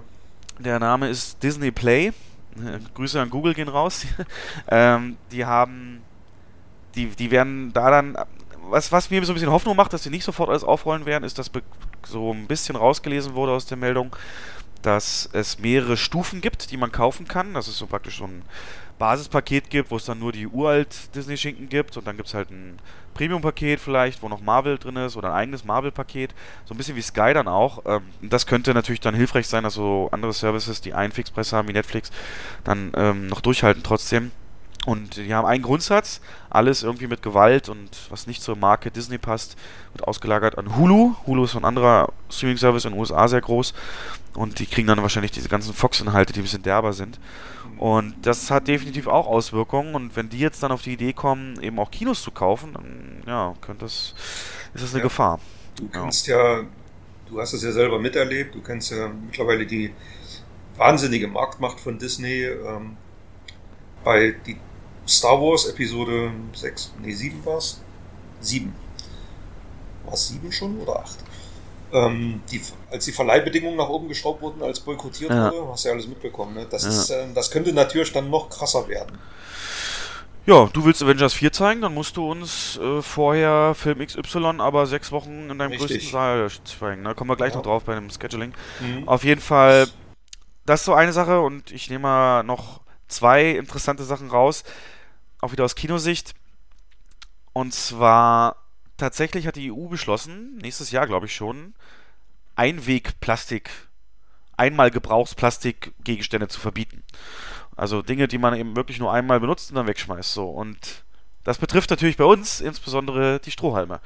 Die sind ja aus Plastik und werden nach einmal Durchziehen des Getränks dann in der Regel weggeschmissen. Und die Nacho-Schalen ja auch. Ne? Nacho-Schalen auch. Da ist es aber einfach, einen Ersatz zu finden. Ich hatte mich jetzt aber mal unterhalten mit unserem Gastrochef, wie das denn da ist, die Planung und Vorbereitung dahingehend, weil Starbucks zum Beispiel hat schon angekündigt, dass sie definitiv das ähm, austauschen werden nächstes Jahr und auf Papierstrohhalme zurückgreifen. Und da hat er gesagt, das ist zwar eine tolle Idee für Starbucks, wo du so eine Viertelstunde an so einem Kaffee nuckelst, aber die haben festgestellt, dass so Papierstrohhalme sich nach einer halben Stunde aufgelöst haben. Durch die, die Flüssigkeit. Weichen durch irgendwann, ne? Ja. Und das heißt, du kannst natürlich bei zwei Stunden filmen, dann würdest du ja nichts mehr trinken können. Das mhm. ist ein riesen, riesen Problem. Und ähm, sicherlich, denke ich mal, gibt es da noch Materialien, man wird was finden, aber das sind halt Dinge, da hätte ich vor dem Job hier auch nie gedacht, dass man sich damit mal so auseinandersetzen muss. Und äh, ja, also Nacho, ich bin generell dafür, dass man so viel wie möglich ähm, wenn nicht schon wieder verwertbar, dann dann aber biologisch abbaubar macht. Und das ist definitiv, muss das heutzutage einfach sein. Das ist kein, kein Zustand da, ähm, eine Plastikschale immer für Nachos. Und von daher ähm, geht es da aber leichter. Da kann man ja zur Not nochmal dann auch stärkere Pappe nehmen oder sowas. Und ähm, ja, bin ich gespannt, was, äh, was, was wir dann bald trinken werden. Und als letztes, und dann kannst du deine News abfeuern, äh, ganz interessante Box-Office-Neuigkeit. Heute war der Tag, oder nee, gestern war der Tag, an dem der der Hai-Film The Mac, das künstlerisch hochwertige Werk mit Jason Statham und einem Riesenhai, am weltweiten Boxoffice Solo A Star Wars Story überholt hat. Das nur mal so als kleiner Gedankenanstoß und vielleicht auch in Richtung Disney, dass sie da ihre Strategie vielleicht überdenken. Genau. Hast, du den, hast du den Film gesehen? Nee, leider nicht. Ich habe mir nur berichten lassen, dass er genau das ist, was er verspricht. Sich ein bisschen zu ernst nimmt tatsächlich. Ähm, aber so mindless Action halt ist und von ja. daher keine, also keine Gefahr und gerade am Kinotag oder so, warum ich, nicht? Ich bin ein bisschen enttäuscht, dass, dass sie nicht den Mut hatten, da ähm, ja, einen R-Rated-Film draus zu machen, sondern wieder so eine Weichspüler PG-13-Variante ins Kino gebracht haben. Macht den Film für mich eher weniger interessant, aber ich war nah dran, äh, mir am Montag ein Double-Feature zu geben hatte aber dann irgendwie keine Lust mehr. Bin ja. nach Hause gefahren. ja, ähm, ich kann das verstehen. Ähm, wenn du das nicht gucken willst, wusstest du, dass es eine Buchvorlage gibt? Nee, das wusste ich nicht. Der ist tatsächlich, äh, ist eine Buchverfilmung streng genommen. Wir haben tatsächlich bei uns auch die Leseproben. Äh, kannst du ja mal eine mitnehmen. Und ja, äh, soll aber auch nicht viel mit dem Buch zu tun haben. Auf jeden Fall äh, steht fest, dass es eine Trilogie wird. Das dann, vielleicht dann noch. freuen wir uns äh, auf die Oscar-Verleihung Original Screenplay The Mac. Na, wenn du jetzt um Oscars ansprichst, dann würde ich eher sagen, äh, Outstanding Achievement in Popular Film. äh, die Oscars wurden umstrukturiert. Tatsächlich will man aus der 6-Stunden-Veranstaltung maximal auf 3 Stunden runterkürzen und hat sich dafür entschieden, die in Anführungszeichen unwichtigen Kategorien, und das die, die du eben genannt hast, wird einer davon sein, in den Werbepausen zu verleihen. Das heißt, keine Dankesrede, von den entsprechenden Kreativen wird mir da zu sehen sein fürs normale Volk, damit die eben ihre drei Stunden einhalten, weil die haben sich gesagt, Zeiten von YouTube Aufmerksamkeit spannen, guckt das halt keiner in der Länge. Ich habe es immer genossen, dass es so lang war. Ich habe hier immer die Nacht durchgemacht und hier schön Chicken Wings, das war so ich mein meistens auch, ja. ja. Und das finde ich also nicht unbedingt den richtigen Weg, zumal eben dann, was ich gerade sagte, diese neue Kategorie bester populärer Film, natürlich die Blockbuster-Kategorie, kann nur deswegen drin sein, damit eben auch Leute einschalten, die dann so Filmen wie Black Panther einen Oscar zuschreiben wollen oder dass der eben auch einen kriegt. Weil es war ja in der Regel ein, Aus ein gutes Merkmal von den Oscars, dass nicht die erfolgreichsten Filme gewonnen haben. Natürlich auch mal. Auch mal ähm, ja. So Sachen wie Titanic und Herr der Ringe haben es dann aber auch verdient, je nachdem. Aber gerade letztes Jahr hat er dann mit diesen eher arthausigen Filmen Filme gewonnen, die ja eben nicht am Boxoffice so durchgeschlagen haben. Und von daher ist das jetzt eigentlich der falsche Weg, weil das ist dann, habe ich auch oft gelesen, jetzt dann nur noch ein MTV Music Award, ne, wo dann die erfolgreichsten Künstler halt kommen, weil sie einen Preis gewonnen haben und dadurch eben Einschaltquoten auch da sind, auch wenn es nicht die beste Musik ist. Ja, muss man gucken. Aber wenn Screenplay kommt, weil du es gerade angesprochen hast, dann definitiv in der Werbepause. Aber ist das wirklich, das wusste ich noch gar nicht, ist das wirklich so? Es gibt einen Oscar für den populärsten Film? Genau, die heißt wirklich auf Englisch ähm, Outstanding Achievement in Popular Film. Also ja, aber das ist, doch, das ist doch Bullshit, weil dann könnte man doch gleich sagen, der Film, der am meisten eingespielt hat, bekommt diesen Oscar. Ja. Das ist also, ja dann. Ja, ja, ja. Also, also der, der am meisten. Na gut, jetzt aktuell zum Beispiel, da ne, würdest du. Black Panther und Avengers ist ja nun mal im selben Jahr. Da muss ja. man sich natürlich trotzdem dann entscheiden. Und da gibt es mit Sicherheit dann schon mal auch Abstufungen. Aber ich gebe dir recht, das ist, äh, ja, die wollen halt, ja, keine Ahnung, also... Kunst raus, Kommerz rein. Genau, und ganz ehrlich, ich habe die Dankesreden sehr interessiert verfolgt, gerade von diesen Nebenkategorien wie beispielsweise Kostümen und sowas, weil das sind Leute, die sind halt nun mal nicht im, im Rampenlicht und die mal zu sehen, auch mal ein bisschen zuzuhören, wem die eigentlich so danken, da kommen dann auch wieder interessante Connections bei raus, fand ich immer interessant und das, ja. Und es gibt, es gibt tatsächlich auch ähm, Nebenkategorien, die den Filmfilm wirklich interessieren, wie zum Beispiel ähm, Soundschnitt oder sowas. Also da ja. sind ja nun wirklich äh, Sachen dabei, die den Oscar dann auch hoch verdient haben. Und da sind auch berühmte Leute dabei, die, die dann, die den absahen. Und dem ja, man es genau. dann auch gegönnt hat. Ne? Ja. ja. Werden sehen. Mal, wir werden es nächstes Jahr sehen. Genau. Hat dich irgendwas, äh, als du drei Wochen Abstinenz äh, die Newsseiten durchforstet hast, was hat dich so umgehauen? Ja, ähm, wir hatten es ja vorhin schon angesprochen. Bond ist momentan ein relatives Top-Thema in den News. Danny Boyle ist raus, ähm, aufgrund kreativer Differenzen. Ja, weißt du auch, hast du das ein bisschen verfolgt? Weil ja. ein bisschen genauer ist es ja schon bekannt. Was, äh, ja, was ja, also es, es heißt wohl, dass Danny Boyle oder dass es zwei Drehbücher gibt oder gab und äh, Danny Boyle, dass seine, Bedi aus, seine Bedingung war, ähm, eigenes Drehbuch zu verfassen, um die Regie zu übernehmen. Und ähm, die Produzenten sich aber die Option offen gelassen haben, das Drehbuch dann abzulehnen. Das haben sie wohl auch getan. Und das Interessante an der ganzen Sache ist, dass dieses Statement von Barbara Broccoli, äh, Wilson und Daniel Craig zusammengekommen ist. Das zeigt eigentlich, wie viel äh, Macht Daniel Craig mittlerweile in Entscheidungen äh, da mitträgt. Und ähm, ja, jetzt ist man auf der Suche nach einem neuen Regisseur. Also, Und wahrscheinlich wird das Drehbuch auch nochmal überarbeitet. Das ist natürlich jetzt krass. Ähm, ich habe es ganz anders gehört. da so ist es halt mit, ja, ja, ich, äh, mit Gerüchten ist es natürlich so eine Sache. Ich habe gehört, also Daniel Craig gebe ich dir recht, der ist halt Produzent und ein Produzent hat halt Mitproduzent, ja. Ja, hat immer dieses Mitspracherecht. Und ich habe gehört, dass es allein daran lag, dass äh, Craig und Boyle sich nicht einigen konnten auf das Casting des Bösewichts. Ähm, Craig wollte einen relativ bekannten Schauspieler, ähm, so Boxoffice halt auch Gedanke, und Boyle wollte eher so einen unbekannteren Schauspieler, damit eben nicht die Rolle durch die überlagert wird durch das Image beispielsweise. Und deswegen ist, das habe ich gelesen, dass das der Grund war, dass sie sich nicht auf einen Bösewicht einigen konnten. Und tatsächlich, das habe ich aber dann wiederum genauso gelesen, dass es ein Drehbuch schon gab und es gab ja auch sogar schon Regisseure, also es war ein Regisseurpaar, den Namen habe ich jetzt nicht, nicht parat.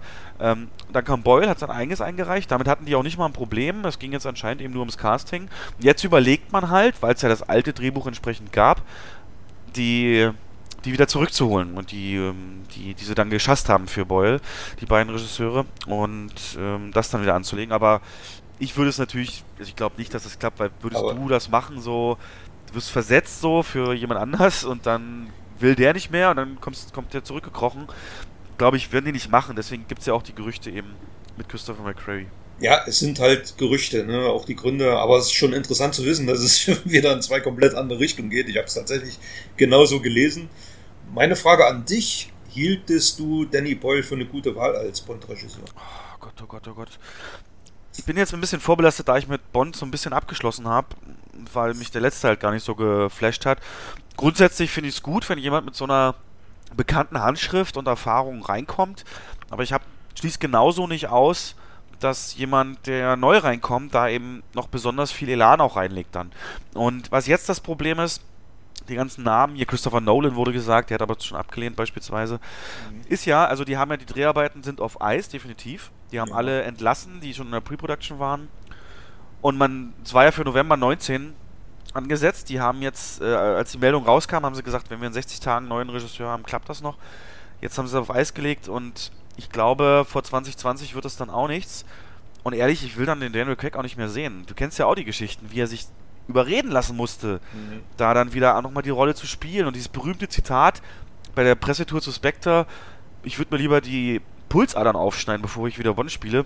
Mhm. Und dann äh, kam halt der, der, der, Last, der Laster mit dem Cash und der hat sich anders überlegt. Und ähm, ich habe auch kein, ich habe den so unmotiviert empfunden in Inspector und es war, ich fand das alles so doof und deswegen, also kann klappen, aber lieber das, lieber mal jemand Neues ranlassen. Das wäre meine, mein Wunsch, ja. Aber ja. Aber Craig, ja, Craig hat das ja ganz geschickt gemacht. Ne? Er, hat gesagt, er spielt nie wieder Bond. Und ähm, hat hochgepokert und hat das Pokerspiel dann gewonnen letzten Endes und hat wahrscheinlich irgendwie nochmal 10 Mille drauf bekommen auf seine Gage. Ja, ja, ja, Unglaublich, das ist war absolut irre, aber er hat es im Prinzip genau richtig gemacht. Ich war von Anfang an nicht so begeistert über Danny Boyle, weil ja. Sag mal für unsere Zuhörer vielleicht drei so markante Filme für ihn. Für jetzt gar nichts. Ja, der markanteste ist eigentlich Trainspotting, würde ich sagen. Das ist so ein mhm. typischer Danny Boyle-Film. Äh, dann hat er auch diesen einen Zombie-Film gedreht, dessen Titel mir gerade nicht einfällt. 28 äh, Days Later? Ja, genau, genau, genau. Und, aber Boyle ist schon sehr, ja, weiß ich nicht, das geht, geht schon ein bisschen, ich will einfach auch keinen Arthouse-Bond-Film sehen. Und ähm, ja, da habe ich bei Danny Boyle so ein bisschen die Angst gehabt, dass es dazu wird, dass es so, so ein tiefgründiger Bond wird oder so. Deswegen finde ich die Idee gar nicht schlecht, da so einen actionerfahrenen Christopher McQuarrie ranzulassen an die Regie. Die Frage ist, hat er Zeit, hat er überhaupt Lust dazu? Weil der weiß natürlich auch, dass so ein Bond-Film auch ein Schleudersitz sein kann. Und wenn man den vergeigt, dann ist man auch schnell weg vom Fenster. Ähm, wie Quantum Trost, Flop, Film schlecht und äh, Regisseur nie wieder irgendwo rangelassen an große Projekte. Ja, mal gucken. Ja, also wenn er es wird, dann können wir eigentlich auch und das wird gut, dann wird er es wahrscheinlich auch länger machen und dann vielleicht sich wirklich den Cavill ja. holen. Der hat Den ja schon gesagt, dir will als von Craig? Nee, nee, ja, genau. Puh, ich auch nie tief drüber nachgedacht. Also, Idris Elba, ja, wäre lustig. Aber ich glaube, ich würde mit so einem komplett Klischee-Briten gehen und äh, damit Tom Hiddleston, der auch schon Gerüchten kursiert, gehen, denn eben nicht dieses aufgepumpte, also der würde wahrscheinlich mehr so ein bisschen den Connery-Vibe auch wieder rüberbringen. So ein bisschen, weißt du, kennst ihn ja, der ist ein bisschen schlachsiger, würde, macht mal Anzug, mega Figur und äh, hat dieses Quirkiness, dieses, dieses, dieses Schelmische so ein bisschen, kann aber auch super ernst und böse sein, also also unser aller Loki, für die den Namen jetzt nicht sagt, aus den Avengers-Filmen, äh, das wäre, glaube ich, mal eine gute Wahl, ja. Ansonsten gerne jemand Unbekanntes. Lass doch mal die neuen Leute ran, echt jetzt. Ja. Es gibt ja in England eine Abstimmung, die ist noch gar nicht so alt. Eine Woche, zwei Wochen. Und ähm, auf Platz 1 stand tatsächlich Idris Elba mit 26 Prozent. Hey. Und dein Tom Hiddleston, den ich übrigens, ist interessant, auch bevorzuge, 11 Prozent. Und Tom Hardy hat 22 Prozent der Stimme oh, nee. bekommen, den ich nun äh, überhaupt gar nicht als Bond sehe. Ja. Ähm, auch von der Ausstrahlung her nicht, aber Tom Hiddleston, schau dir mal Kong Skull Island an. Ja, haben wir schon mal drüber geredet. Ja, ähm, das passt. Viele sehen nur Loki, sehen die langen Haare, aber ähm, der kann, der kann, der kann im Anzug auch gut aussehen, glaube ich. Weißt du, mit wem der zusammen ist? Nee. Sag jetzt nicht Brie Larson. Nee, Taylor Swift, dem, Taylor Klischee, Swift. dem klischeehaftesten äh, Drama Queen von, von der Musikszene, ja. Äh, okay. Das sind zusammen. Na gut, ähm, ja, du, ich würde am liebsten jetzt. Die sollen mir einfach einen Bond präsentieren. Ich will eigentlich die Gerüchte auch dazu gar nicht mehr hören. Und dann macht mal was. Ne? Das ist der 25. Bond, der nächste. Und ich wünsche Craig ja auch einen guten Abgang. Aber da muss jetzt halt echt, echt was passieren. Also ja. bin ich sehr gespannt. Ja. Und die müssen auf die Kacke holen bei dem Film. Ne? Also wir können ja, wir können ja nächstes Mal ein Battle machen in der nächsten Folge, den, den nächsten Bond einfach mal äh, zu pitchen. Ich, ich schreibe schon mal auf. Gut, ähm, aber ich dachte, du fängst mit der anderen News an, aufgrund deiner Star Trek-Vergangenheit. Warum? Die müsste dich doch umgehauen haben, theoretisch. Ach so, du meinst, dass ähm, Patrick Stewart zurückkommt als in seiner ikonischsten Rolle, als Jean-Luc Picard. Wunderbar. Er kommt ja. zurück, er wird. Er, er schlüpft nochmal in den One-C sozusagen und ja, in einer komplett neuen Serie auch. Er wird nicht irgendwie nur Gastauftritt in Discovery haben oder so. Er kriegt, äh, es wird eine neue Star Trek-Serie mit ihm dann halt geben. Und jetzt so, so ein Herzens-Star Trek-Fan, was, was war dein Gedanke, das Bauchgefühl? Was, wie hast du dich gefühlt, als du es gelesen hast? Ähm, na, wir hatten ja vor ein paar Wochen schon mal angeteasert, dass es mehrere neue Star Trek-Serien geben soll. Es gibt ja dann auch noch das Gerücht, dass Quentin Tarantino einen Star Trek-Film dreht und ähm, dass der offizielle. Das hat sich, ja, ist aber durch. Ist durch? Schon, ja, das ist. Und ähm, es soll aber definitiv auch ein ähm, Star Trek also Star Trek soll im Kino weitergeführt werden mit der bisherigen Besatzung, mit ähm, den, den Schauspielern, die in den letzten drei Jahren, äh, drei Jahren, in den letzten drei Filmen das Franchise weitergetragen haben. Und Aber da, da, da hast du auch gelesen, dass das schon mal nicht geklappt hat mit Chris Pine und äh, Chris Hemsworth? Also die Gehaltsverhandlungen äh, sind gescheitert mit den beiden. Und, Hab ich auch nicht äh, gelesen, nee. Ja, tatsächlich ähm, wollten die halt mehr Kohle Und dadurch, dass jetzt Beyond leider nicht so gut ein Spiel hatte und kein Blockbuster war, der letzte Star Trek-Film, haben die Produzenten gesagt, das ist nicht drin so. Und ähm, deswegen sind Chris Pine, Kirk und Chris Hemsworth, der im ersten Teil den ähm, Vater von Kirk gespielt hat, äh, raus. Die sind, ja, die, die, die, also definitiv nicht unter Vertrag. Von daher bezweifle ich, ob das sowas wird mit demselben Cast. Ich würde es mir wünschen, aber im Moment stehen die Zeichen nicht gut. Okay. Würde mich, ja, würde mich wundern, aber ja, wäre schade. Ich fand gerade den letzten Film sehr gut. Ja, ja, ohne, ohne Zweifel war genau mein Ding, aber ja. es hat die Massen nicht rangeholt. Ja. ja. Und die Serie, also, was, was könnte das für eine werden? So ein Old Man Picard, wie, wie kriegt man den äh, unter? Ja, wer die wer Next Generation so ein bisschen kennt, ähm, weiß ja eigentlich, wie Picard im Alter äh, agiert. Das wird ja in der letzten Folge ange ja, angeteasert nicht, es wird ja explizit gezeigt sogar. Ja, ja, ja. Aber es ist ja eine mögliche Zukunft. Und äh, in der Star Trek-Welt ist ja dann wieder, ja, mittels Paralleluniversen sind ja alle anderen Dinge ja, möglich. Von daher kann man überhaupt gar nicht sagen, in welche Richtung das geht. Also ich wüsste momentan nicht, in welche Richtung das gehen soll. Er ist ja dann, er ist ja mittlerweile, wie alt ist Patrick Stewart? Der muss ja an die 80 sein oder so. Na, es wird so Terence Hill Niveau sein, ne? ne? Ja. ja.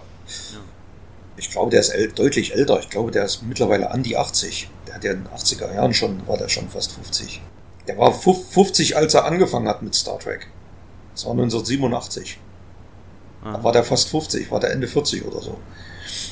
Ja, was glaubst du denn, welche Richtung das geht? Keine Ahnung. Also, ich hoffe, er kann dieses Grandeur, dieses Werf, dieses Niveau kann er noch rüberbringen, weil ich fand ihn als Führungskraft, ne, ich gucke ja wirklich, seitdem ich so ein bisschen auch in der Führung bin, immer auch diese, aus dem Aspekt und ich finde, der hat halt seine, seine, seine, seine Crew immer fair und gut geführt und immer den richtigen Ton gefunden und das hat mich so fasziniert.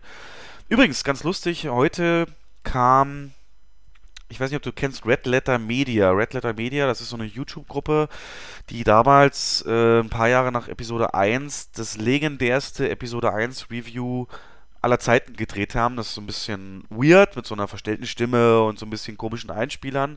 Aber die zerlegen den Film da komplett aufs, wirklich aber auch professionell. Das sind alles Filmstudenten oder Filmleute.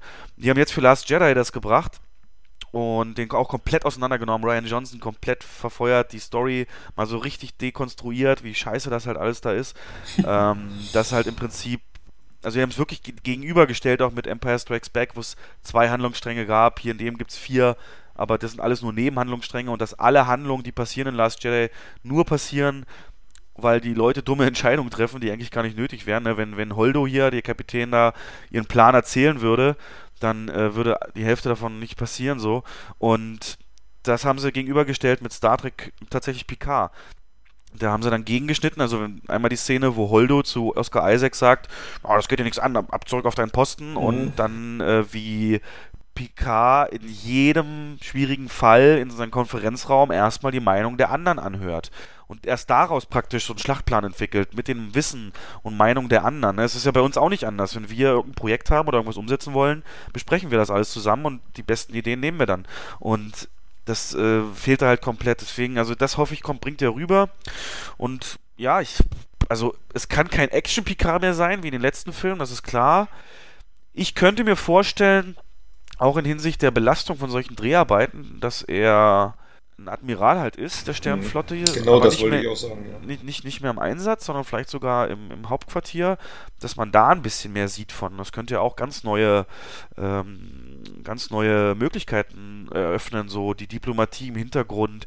Was mich mega interessieren würde, wäre Sektion 7, so heißt das, ne? der Geheimdienst von der Sternenflotte, dass, dass da mal ein Blick reingeworfen wird, dass er da vielleicht auch ein bisschen betreut und wir immer so Überschnitte deren, deren Erlebnisse erleben. Aber so aber ich höre gar keine Freude raus bei dir. Also du bist da auch doch, so ein doch, bisschen absolut. skeptisch, oder? Ja, was? schon, aber ich freue mich trotzdem, dass, dass er zurückkommt. Und es gab vor Jahren mal das Gerücht, dass es eine Serie geben wird, die soll Starfleet Academy heißen. Boah. Und, ja, das, weil du sagst, ähm, Admiral kann ich mir genauso gut vorstellen, aber ich könnte mir auch vorstellen, dass er zum Beispiel die Starfleet Academy leitet. Oh, mega, so wie Luke die Dings trainiert hat zwischen ja, Episode. Und das, ja, ja. und dass die Serie darum äh, sich drehen könnte. Also das wäre zum Beispiel eine Option, die auch sehr gut funktionieren könnte. Mega Idee, mega Idee. Da müsstest du nicht mal raus in den Weltraum unbedingt, da könntest Nee. du auch über Simulationen halt alles fahren. Ja. Jetzt muss ich natürlich die Nerdfrage stellen, ne? das ist ja klar, aber wie heißt denn der Sternenflottentest, den äh, Picard, äh, den Kirk als einziger bestanden hat? Mit bis in den Apfel Kobayashi Maru natürlich. Ah, der Kobayashi Maru-Test, genau. Sehr gut. Ja, also ich freue mich aber, weil ich finde den tollen Schauspieler und bin da sehr gespannt und hoffe, dass das eben was wird. Drückt da auf jeden Fall die Daumen, ganz klar. Ja, ja ist viel passiert in drei Wochen, ne? Ja. Noch was? Ich, Naja, ja, dann gibt es noch eine, so, so ein kleines Video, was ich gesehen habe. Äh, da sieht man, also an alle Action- und ähm, Hardcore-Rambo-Fans, Sylvester Stallone trainiert fleißig für Teil 5. Und äh, das hat er seinen Fans jetzt in einem kurzen Video mitgeteilt. und der Film heißt nun offiziell The Last Blood. Und äh, ja, der erste hieß ja First Blood, der letzte heißt The Last Blood. Und, äh, wahrscheinlich. ist es- ja. In Deutschland geht das natürlich nicht, ne? Nee, in Deutschland geht es nicht. Ähm, aber ja, ich fand den vierten schon krass und der ist ja im Kino arg verstümmelt gewesen. Da hat die FSK keinen guten Tag gehabt. Die haben die Freigabe verweigert. Und äh, ich weiß noch ganz genau, dass wir den Männerabend hatten und dann auch gesagt haben, der läuft leider geschnitten und dann wahnsinnig ausgebuht wurden, als ob wir den selber geschnitten hätten. ähm, ich hoffe mal, das passiert bei Teil 5 nicht. Ach, ganz ehrlich, Du bist nicht so muss das Fan, ne? sein? Ja, Ich finde es ganz gut, ja. Ich ziehe mir den gern rein, wenn er kommt. Ja, ja, wirst du wie, wird wie Mac so, finde ich. Den Kopf aus und dann.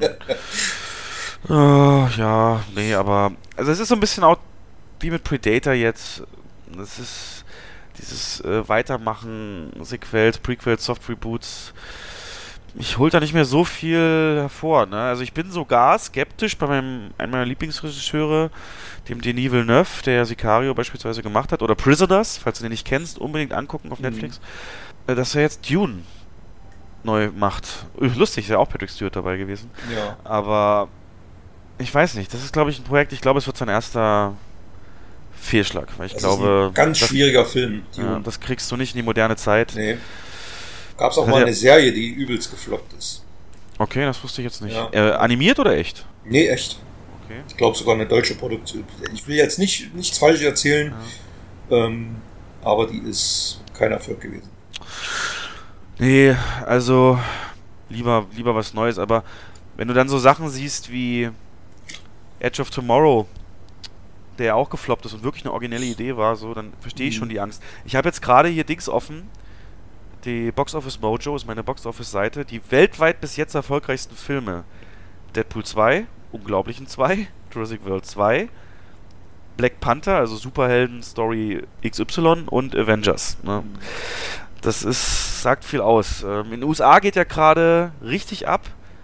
Ein Originalfilm tatsächlich, Crazy Rich Asians, äh, wo es eben um verdammt reiche Asiaten in, in den USA geht. Und wirklich mit einem ausschließlich asiatischen Cast. Scheint sehr lustig zu sein. Trailer kann ich dir auch mal ans Herz legen. Und das Krasse ist, in Deutschland hat man sich den Titel umbenannt auf Crazy Rich. So, jetzt hast du einen Film, der komplett einen asiatischen Cast hat und der Crazy Rich Asians heißt. Und in Deutschland nennt sich ihn Crazy Rich. Was ist denn das für eine dumme Idee? Jetzt habe ich richtig Angst, was er aus Happy Time Murders macht. Ne? Sie hätten ihn ja nennen können, total verrückter Asiaten oder so. Oder, ja, ja, also wörtlich würde es halt heißen, mega reich. super, super reich, genau. Aber ach, keine Ahnung, es ist alles irgendwie, ich merke gerade, ich rede mich gerade so ein bisschen in Rage, weil ich gerade nicht so zufrieden bin mit der Filmware. Aber ja, muss man, muss man gucken. Also du hast ja vielleicht auch die Hiobsbotschaft, das ist, glaube ich, offiziell sozusagen. Die FFA hat jetzt die Halbjahreszahlen rausgebracht für das deutsche Boxoffice. Und wenn man das hochrechnet und die Entwicklung der aktuellen Filme und die, die noch kommen, äh, reinzählt, dann wird der deutsche Kinomarkt, wir hatten es auch schon mal in der Folge angesprochen, dieses Jahr wahrscheinlich nicht mal 100 Millionen Besucher machen. Und wenn du überlegst, selbst letztes Jahr, wo alle schon rumgeheult haben, waren es 117. Also es sieht nicht gut aus, ne? Da, da müssen Sachen passieren. Aber gut. Und das äh, Einzige, was momentan noch funktioniert, äh, das steht ja auch in der Studie, sind deutsche Filme. Ja, die haben sogar Ja. zugelegt. Ja, Ja, ja. Das Einzige, was zugelegt hat, sind deutsche Produktionen. Ähm, Und das liegt dann teil, teil, äh, tatsächlich an solchen Streifen wie äh, Jim Knopf oder so. Da kommt auch noch einiges, da freue ich mich drauf. Im, Ja. für, für die da Fans sind von deutschen Filmen, wo ich schon einen Trailer und einen kleinen ersten Blick gehabt hatte, äh, der, der Junge muss an die frische Luft, ein Film mit Harpe Kerkeling, wo es aber um ihn als Kind geht, praktisch seine Kindheitsgeschichte. Er hat einen so sympathischen Eindruck gemacht, den ich da auf einer Messe sehen konnte. Das wird so auch um die Weihnachtszeit wieder, das, das wird, das wird passen. Also da glaube ich, wenn es da nichts, also dann, dann, wenn das nicht funktioniert, dann gar nichts. Ja. Aber gut, schauen wir uns das mal an, ja. ja, ja. Na gut. Aber jetzt bin ich down, jetzt komm, jetzt hol mich mal hoch irgendwie. Was, was gibt's denn? Gibt's denn eine gute Nachricht auch? Mir fällt jetzt keiner. Oh Gott, das ist passiert. Ah, Na gut. Du, ich muss in einer Stunde auch arbeiten. Ich, wir geben mal ein bisschen Gas. Ähm, Ja, Und zwar, wir möchten euch jetzt als Hauptthema mal nahebringen und so ein bisschen verständlich machen, wie es eigentlich zustande kommt, dass bestimmte Filme um eine bestimmte Uhrzeit laufen. Warum Filme so eingesetzt werden, wie sie eingesetzt werden, was für die Filmplanung, wie wir es nennen, oder auch Disposition, die, die wichtigen Faktoren sind, was man da berücksichtigen muss und was für Hilfsmittelchen es da gibt und warum es auch jede Woche neu gemacht werden muss. Warum wir jetzt nicht wie eine Bahn beispielsweise ja einen Fahrplan haben für einen Monat, dass man auch eher sich schon entscheiden kann für Filme und so weiter, was wir da so die Einschränkungen sind. Und wir sind sehr gespannt, wenn ihr es wollt, gerne mal Feedback geben was äh, ihr als Gast so da denkt. Ich habe da auch schon in ein paar Foren mich mal umgehört und ein paar Fragen eingesammelt, aber definitiv gar nicht so leicht und ähm, ich hoffe, wir bringen das verständlich rüber. Ich würde einfach mal ja, so anfangen. Im Prinzip eine Kinowoche steht fest, die am Donnerstag losgeht, was für Filme starten. Und es steht fest, welche Filme aktuell ja schon laufen. Das sind ja erstmal die Fakten. Wobei, selbst diese nicht unverrückbar, denn wenn äh, eine neue Kinowoche losgeht, ist es nicht so, ihr kennt die ganzen Kinomagazine, vielleicht im Radio und so weiter, es starten in der Regel immer deutlich mehr neue Filme, als euer lokales Kino und in dem Fall auch wir zeigen. Das ist natürlich in erster Linie dem geschuldet, dass wir eine begrenzte Anzahl von Seelen haben, aber eben auch so ein bisschen der Erwartung äh, ähm, an diesen Film so ein bisschen mit reingegangen. Also es gibt Wochen bei uns, da haben wir einen Neustart und dann gibt es einen mit fünf oder sechs. Jetzt die aktuelle Woche ist das zum Beispiel der Fall. Und das hängt immer so ein bisschen davon ab, wie sehen wir, oder in dem Fall bei uns dann die Zentrale, aber jeder Kinobetreiber entscheidet das für sich, die Erfolgschancen in dem speziellen lokalen Markt. Das größte Phänomen dafür aktuell ist das Sauerkrautkoma. Sagt ihr das was? Mhm. ja. Es ist äh, anscheinend so der dritte Teil einer Krimi-Reihe, die aber extrem stark bayerisch eingefärbt ist. Der hat aber schon die Besuchermillion erreicht und das, obwohl er eigentlich nur in Bayern läuft, so im Endeffekt. Und äh, wir zeigen ihn auch nur an einem Einzeltermin äh, mal so im Einsatz. Und das äh, ist dann zum Beispiel so eine Sache, ein Kino in Bayern wird dann entsprechend mehr Seele freimachen sozusagen für diesen Film als wir hier in, äh, im Norden Deutschland.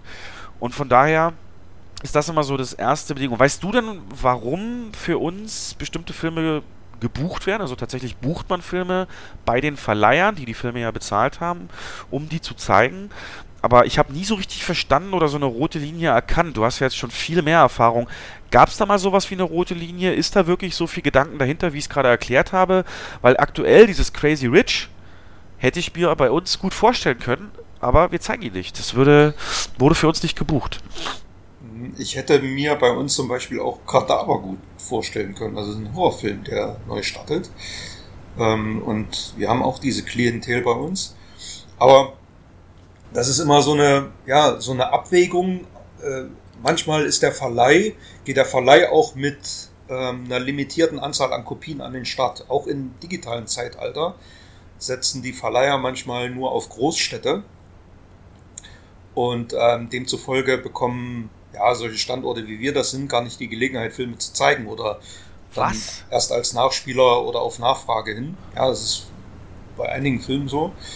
Und man geht natürlich sehr stark, wenn man Filme bucht, auf ähm, lokale Besonderheiten, auf die Zusammensetzung der, ähm, ja, der Zielgruppen und man schaut, wie viele Studenten sind in so einem Ort oder in so einem Umkreis da, ähm, wie, wie ist die Kaufkraft und, und, Die und. Zielgruppe. Genau. Und danach dis disponiert man die Filme. Ja, Ja, wir können es ja mal für uns ganz konkret beschreiben, um das greifbar zu machen. Ich hoffe, ich liege da richtig, aber bei uns ist es so, wir zeigen doch öfter und einen erhöhten Anteil an eher künstlerischen Arthouse-Filmen, was eher für einen Multiplex nicht so üblich ist, denn der blockiert ja am Ende auch äh, einen Saal. Und das hat bei uns den Grund, dass halt von der Einwohnerzahl es tatsächlich ähm, nicht passend ist oder nur schwer passend ist. Wir haben nur ein einziges Arthouse-Kino, das auch wirklich nur einen Saal hat. Und ähm, du hast mir, glaube ich, auch mal erzählt, es ist sogar wichtig, dass wir das machen, weil die könnten die Nachfrage teilweise gar nicht bedienen. Also es gibt dann wirklich Filme, die bei uns konstant auch die kleineren Säle auslasten, äh, wo man aber so sagen würde, eigentlich ist das kein kein, kein Blockbuster- oder Multiplex-Material. Und von daher ist es bei uns zum Beispiel der Fall, dass wir öfter mal solche Arthouse-Filme auch reinkriegen. Genau, also wir hatten vor mehreren Jahren halt noch mehrere kleine Kinos im Ort. Das waren alles Filmkunsthäuser. Sehr traditionelles Kino mit zwei Sälen, war bis vor wenigen Jahren noch äh, aktiv. Das haben wir teilweise sogar zwischendrin mal betrieben. Und die haben sehr viel Arthouse gespielt und äh, man hat sich den Markt dahingehend im Prinzip aufgeteilt. Und es wäre falsch gewesen, wenn man sich dort gegenseitig Besucher weggenommen hätte, wenn, wenn die jetzt Blockbuster gezeigt hätten und wir Arthouse. ja, ja, aber das ist immer weniger geworden. Das heißt, die Leinwände in unserer Stadt, die Arthouse zeigen, sind immer weniger geworden, zusammengeschrumpft auf ein einziges. Du hast es gerade erwähnt.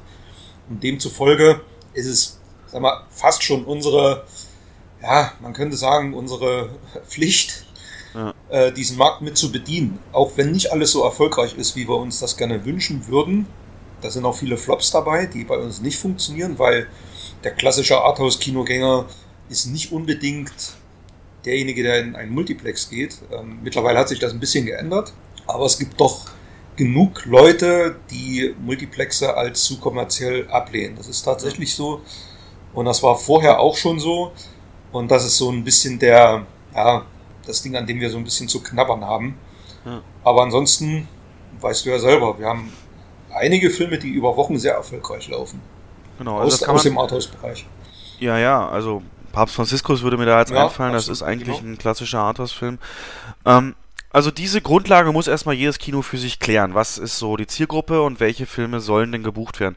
Vielleicht noch der Vollständigkeit halber, was Jens gerade meinte mit Einsätzen von Kopien. Also es ist so, dass also ich habe hier eine konkrete Zahl und zwar in Deutschland gibt es 909 sogenannte Kino-Locations. Das heißt also Kinos jeder Art, die einen Film zeigen. Also angenommen, in der Stadt gibt es zwei Kinos und die zeigen beide einen Film, dann wird er in zwei Locations gezeigt und so weiter. Also 909 gibt es in Deutschland. Und um euch da mal ein Bild zu geben, was man so meist sieht, sind so 800, 820, 850 ist so wirklich das meiste. Das letzte war Mamma Mia, das in derartig vielen Kinos äh, gezeigt wurde. Und der Durchschnitt liegt aber eher so bei 500 und ähm, drunter und drüber. Von daher, das ist so ein bisschen die Messlatte und Blockbuster entsprechend mehr Seelen und mehr Locations. Dafür gibt es dann aber auch Filme, wo man schon sieht, da hat der Verleiher auch gar kein Vertrauen drin. Das war beispielsweise Hotel Artemis, über den haben wir ja auch geredet. Der ist beispielsweise nur überhaupt in 132 Locations angelaufen und hatte auch ein erschütternd schlechtes Einspiel und die Produktionsfirma ist leider auch schon pleite gegangen. Genau, also das muss man festlegen, was wollen wir Filme zeigen, dann kann man die also buchen. So, dann weiß ich also, ab Donnerstag in der kommenden Woche werden diese Filme X und Y gezeigt. Dann fängt es in der Regel Freitag schon an, die Planung anzugehen. Das heißt, am Freitag einer Woche hat man ja schon die allerersten Zahlen der aktuellen Woche, nämlich vom Donnerstag. Und da kann man so ein bisschen ableiten, wie sich bestimmte Filme entwickeln und wie viel Bedarf, die zu zeigen, in der Folgewoche noch bestehen wird. Genau, also wir haben Freitag und die Zahlen von Donnerstag und dann fängt man an, man hat eine Anzahl an Seelen und eine Anzahl an neuen Filmen, die gezeigt werden müssen. Und hier kommt schon die allererste Einschränkung rein. Wenn da nämlich Filme gebucht werden, werden die nicht einfach nur gebucht. Es, ist, gibt Verleihverhandlungen tatsächlich jede Woche mit den Verleihern. Und in denen werden so Sachen festgelegt, was sind denn so typische Deals, die können dann tatsächlich sagen, ihr bekommt den Film, aber wir möchten dass er immer zur Hauptvorstellung gespielt wird. Das heißt, dann müssen wir aufgrund dieser, dieses Deals den auch eine Woche lang mindestens in der Hauptvorstellung zeigen.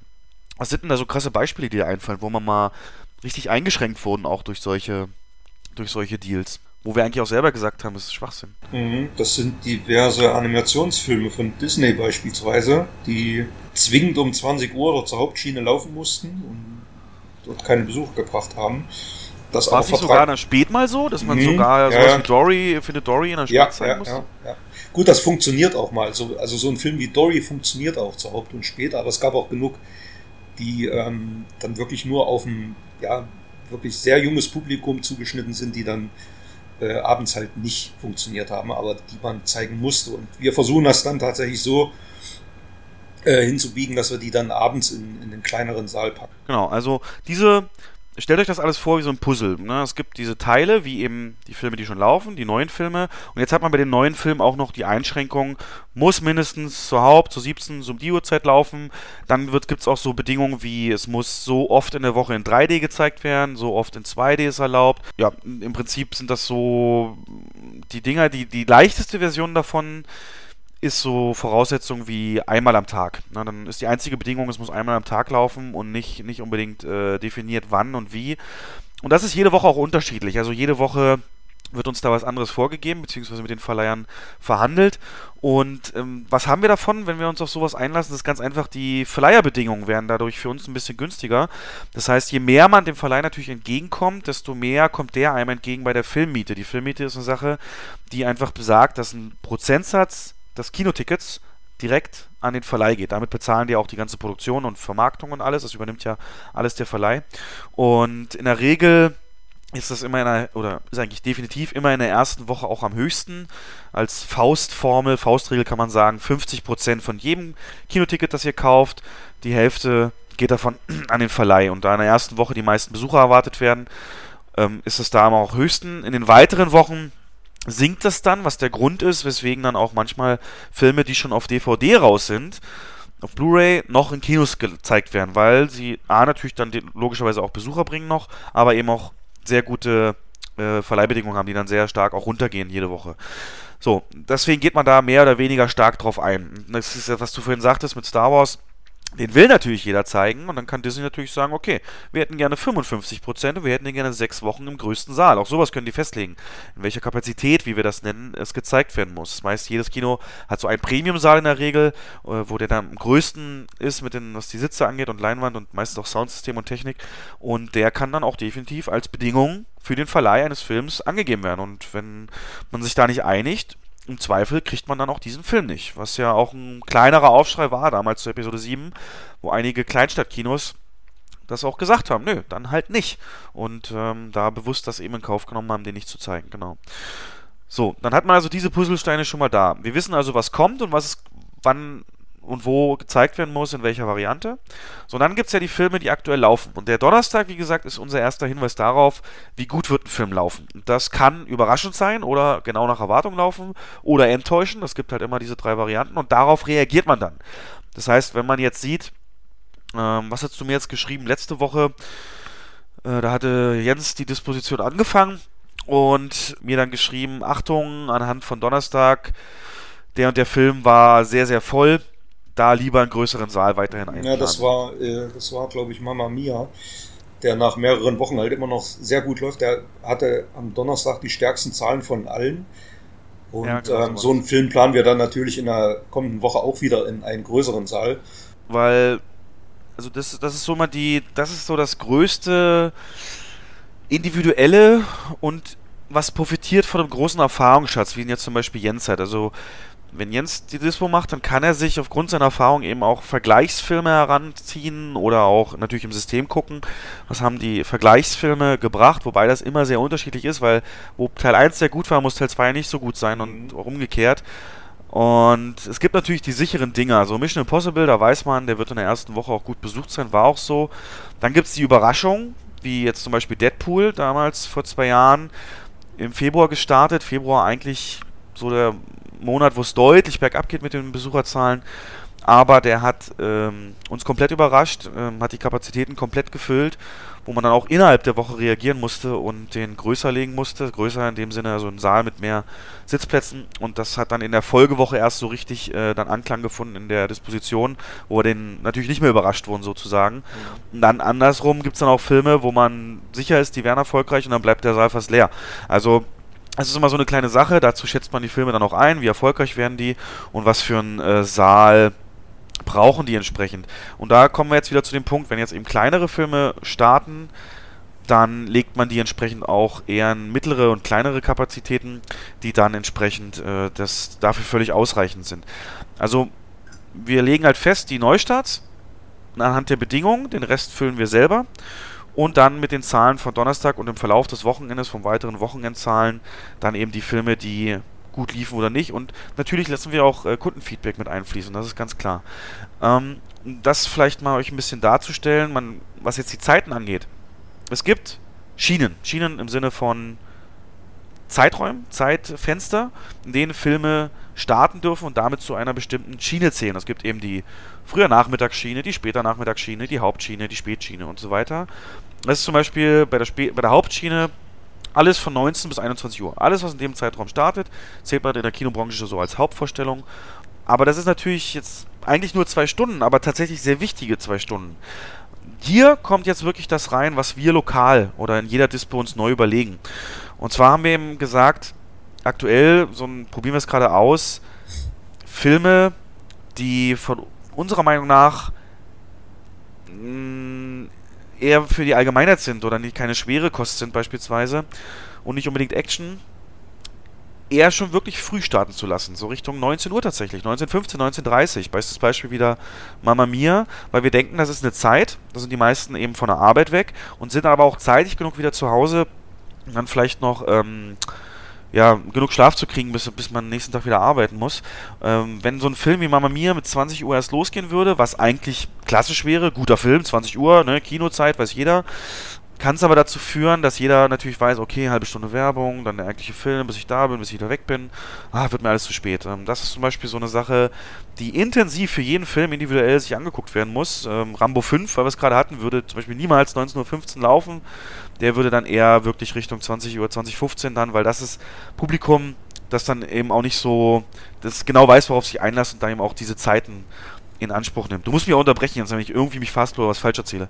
Ansonsten nur um das jetzt nochmal zusammenzufassen, wir haben diese Neustarts platziert, wir haben die ähm, Filme, wir sehen, wie gut die laufen, ob die Seele groß genug waren, legen die entsprechend in der kommenden Woche größer, kleiner oder ähm, setzen sie ab tatsächlich. Das ist ähm, mehr oder weniger auch uns überlassen, wenn eben nicht irgendwas vorgegeben ist durch die Zentrale, ob es sich noch lohnt, einen Film weiter zu spielen. Und da ist zum Beispiel sehr interessant ähm, die ganz frühe Schiene, die Mittagsschiene um 12 Uhr, die meist am Wochenende gezeigt wird von den meisten Kinos. Da es ist natürlich selten so, dass es genügend wirklich in Anführungszeichen Zielgruppe Kinderfilme gibt, um alle Seele 12 Uhr auch zu bespielen, sinnvoll. Und da ziehen wir dann teilweise auch so Filme jetzt, wie du hast auch vorhin gesagt, Jim Knopf, monatelang noch mit in dieser Schiene, weil es immer noch Leute gibt, die das eben äh, Kinder zu Besuch bei Oma und so auf der großen Leinwand dann auch sehen wollen, auch teilweise, wenn schon die DVD raus ist. Mhm. Oder auch ähm, Star Wars, Marvel-Filme teilweise funktionieren auch um diese Zeit am Wochenende. Genau, das sind so ein bisschen die Gedanken, die wir uns machen, welche Bedingungen da halt herrschen. Was mir noch wichtig ist, du kannst auch gleich noch sagen, Originalversion. Die äh, Vorstellung auf englischer Sprache von Filmen eben in ihrer Originalsprache ohne Synchro ist, also da wurde ich zum Beispiel gefragt, ob das für ein Kino mehr kostet ähm, oder extra kostet, das zu zeigen, aber das ist nicht so, wenn ich mich nicht irre. Es ist so, dass heutzutage ja auf Festplatten alles kommt und sämtliche Varianten in Englisch meistens dann eben auch mit drauf sind und das für uns überhaupt keinen Unterschied macht, ob wir jetzt Datei Deutsch oder Datei Englisch auf dem Projektor laden und dann zeigen. Allerdings nimmt natürlich eine Originalversion immer in einem deutschen Film den Platz weg sozusagen. Das heißt, da muss jedes Kino für sich gucken, wie groß ist da die Zielgruppe und wie sehr will man darauf eingehen. Also will man jetzt zum Beispiel an einem Freitagabend um 20 Uhr den Mac-Film, nehmen wir mal jetzt, will man den 30% ausgelastet mit deutschem Publikum haben oder 15% ausgelastet mit ähm, ja, Originalversionsfans, um dann natürlich auch das Image für ein, für ein Haus zu stärken, weil das ist natürlich nach außen auch eine Wirkung, wenn sich dann sich so unterhält über ein Kino. Hey, die zeigen auch immer auf Englisch die meisten Filme. Wenn wir dafür stehen, ist das ein wichtiger Aspekt, um unser Image in einem Ort zu festigen. Genauso übrigens wie die Filmvielfalt. Also viele Filme zu zeigen, ist eine gute Sache, weil man damit eben auch suggeriert, hey, bei uns klappt ja die Auswahl, die Vielfalt. Wir sind nicht einfach nur stupides Popcorn-Action-Kino und so weiter. Wie du sagtest, das Image, was Multiplexen halt auch noch anhängt. Und da müssen wir auch immer abwägen, welches Image wollen wir fahren. Wir, wie gesagt, in einer Stadt mit einem extrem hohen Studentenanteil, teilweise eben auch aus dem Ausland, wird das sehr dankend angenommen, aber auch trotzdem sehr unterschiedlich. Wir fahren im Moment eine Schiene, dass wir wirklich jeden Tag eine Originalversion zeigen, Uhrzeit unterschiedlich. Weiß nicht, hast du das schon mal ausgewertet? Ist das, äh, haben wir noch gar nicht so intensiv äh, nachbetrachtet, ne? Aber vom Gefühl her würde ich sagen, selbst um 12 Uhr, als du im Urlaub warst, die OV ab Samstag von, ich weiß gar nicht mehr, was es war, saßen acht Leute drin. Und das, Das, ist. das wollte ich gerade sagen, weil du vorhin gerade die 12 Uhr Schiene angesprochen hattest. Wir hatten 12 Uhr Christopher Robin im Original gezeigt. Genau, genau. am. Wochenende und äh, das war das war gut besucht. Also es ist nicht so, dass das zu dieser Zeit nicht funktionieren würde. Und ähm, wir haben das ja in den letzten Wochen, Monaten wirklich verstärkt gemacht. Äh, Originalversion auch mal um 17 Uhr zu spielen, 15 Uhr, je nachdem, wo es passt. Das macht gerade in der Woche sehr, äh, am Wochenende macht das Sinn. Und ähm, 17 Uhr macht innerhalb der Woche auch Sinn. Ähm, Samstag, Sonntag würde man sich da um 20 Uhr tatsächlich wertvolle Kapazität mit deutschen, also mit deutschsprachigen Filmen wegnehmen. Man versucht deswegen die Originalfassung immer dann einzuplanen, wo es nicht so weh tut, wenn sie jetzt nicht so erfolgreich werden würden. Aber es gibt auch viele Beispiele. Montags ist unser angestammter OV-Tag. Da sind die Originalfassungen deutlich besser besucht als die deutsche Version jeweils. Ja, da kommt halt alles zusammen. Studenten haben natürlich ein anderes Zeitrhythmus, Lebens-, Tagesabläufe als jetzt die arbeitende Bevölkerung. Und äh, das, das Montag ist wirklich immer der schwächste Kinotag, wenn nicht gerade Ferien sind. Und das wird da ganz klar entsprechend auch genutzt durch uns mit damit, richtig. Und das ist teilweise auch bis hin zu Ausverkauf, wenn es große Filme sind, ganz Ja. klar. Und was Gerade man vielleicht auch noch, ja, Nee, mach.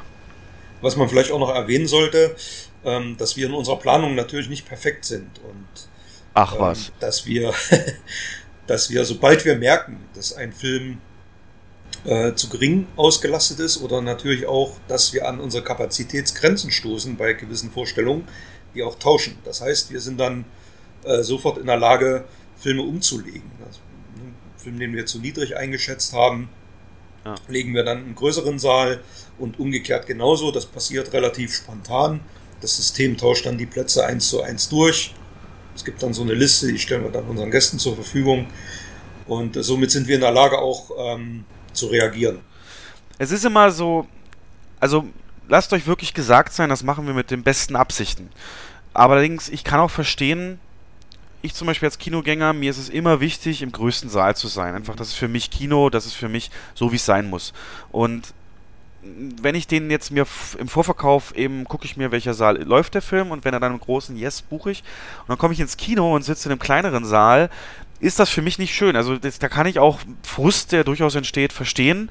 Allerdings ist was die Leute, die dann beispielsweise einen Film in einem voll ausverkauften Saal sitzen würden, weil der zu klein ist, das ist ja auch nicht das schönste Erlebnis für die dann wiederum, weil ihr kennt das alle, der Kampf um die Ahnenlehne.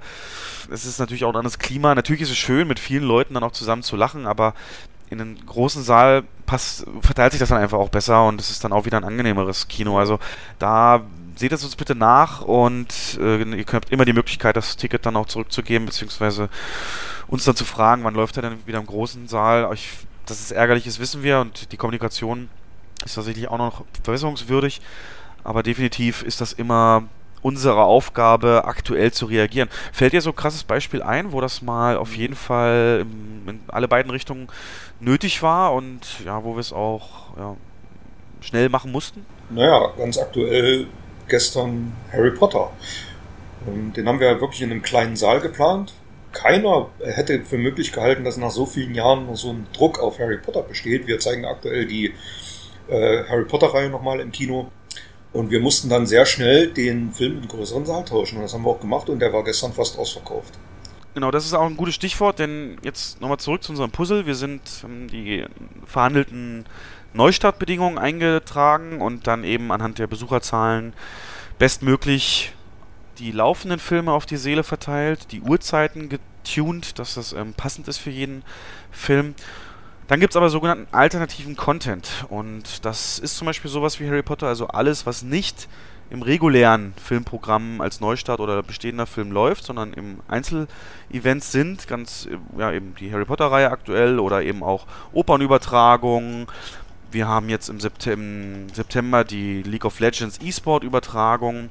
Dann gibt es sowas wie Mein Name ist Somebody, was du ja in Hamburg geguckt hast, war bei uns auch äh, eine Sondervorstellung, äh, das nur zweimal eben an Einzelterminen lief. Dann gibt es ähm, Zielgruppenprogramme, die eben speziell ja, für Zielgruppen abgestimmt sind, beispielsweise eben Männerabend für Frauen die Ladies Night oder eben auch ein Format Freitagnachmittag für Leute, die äh, ja, die einen Kuchen mitkriegen zu ihrem Früh äh, zu ihrem Ticket, ein bisschen quatschen können vor dem Film und so weiter. Und das haut natürlich dann auch nochmal rein, weil theoretisch hat man dann sich das gut überlegt.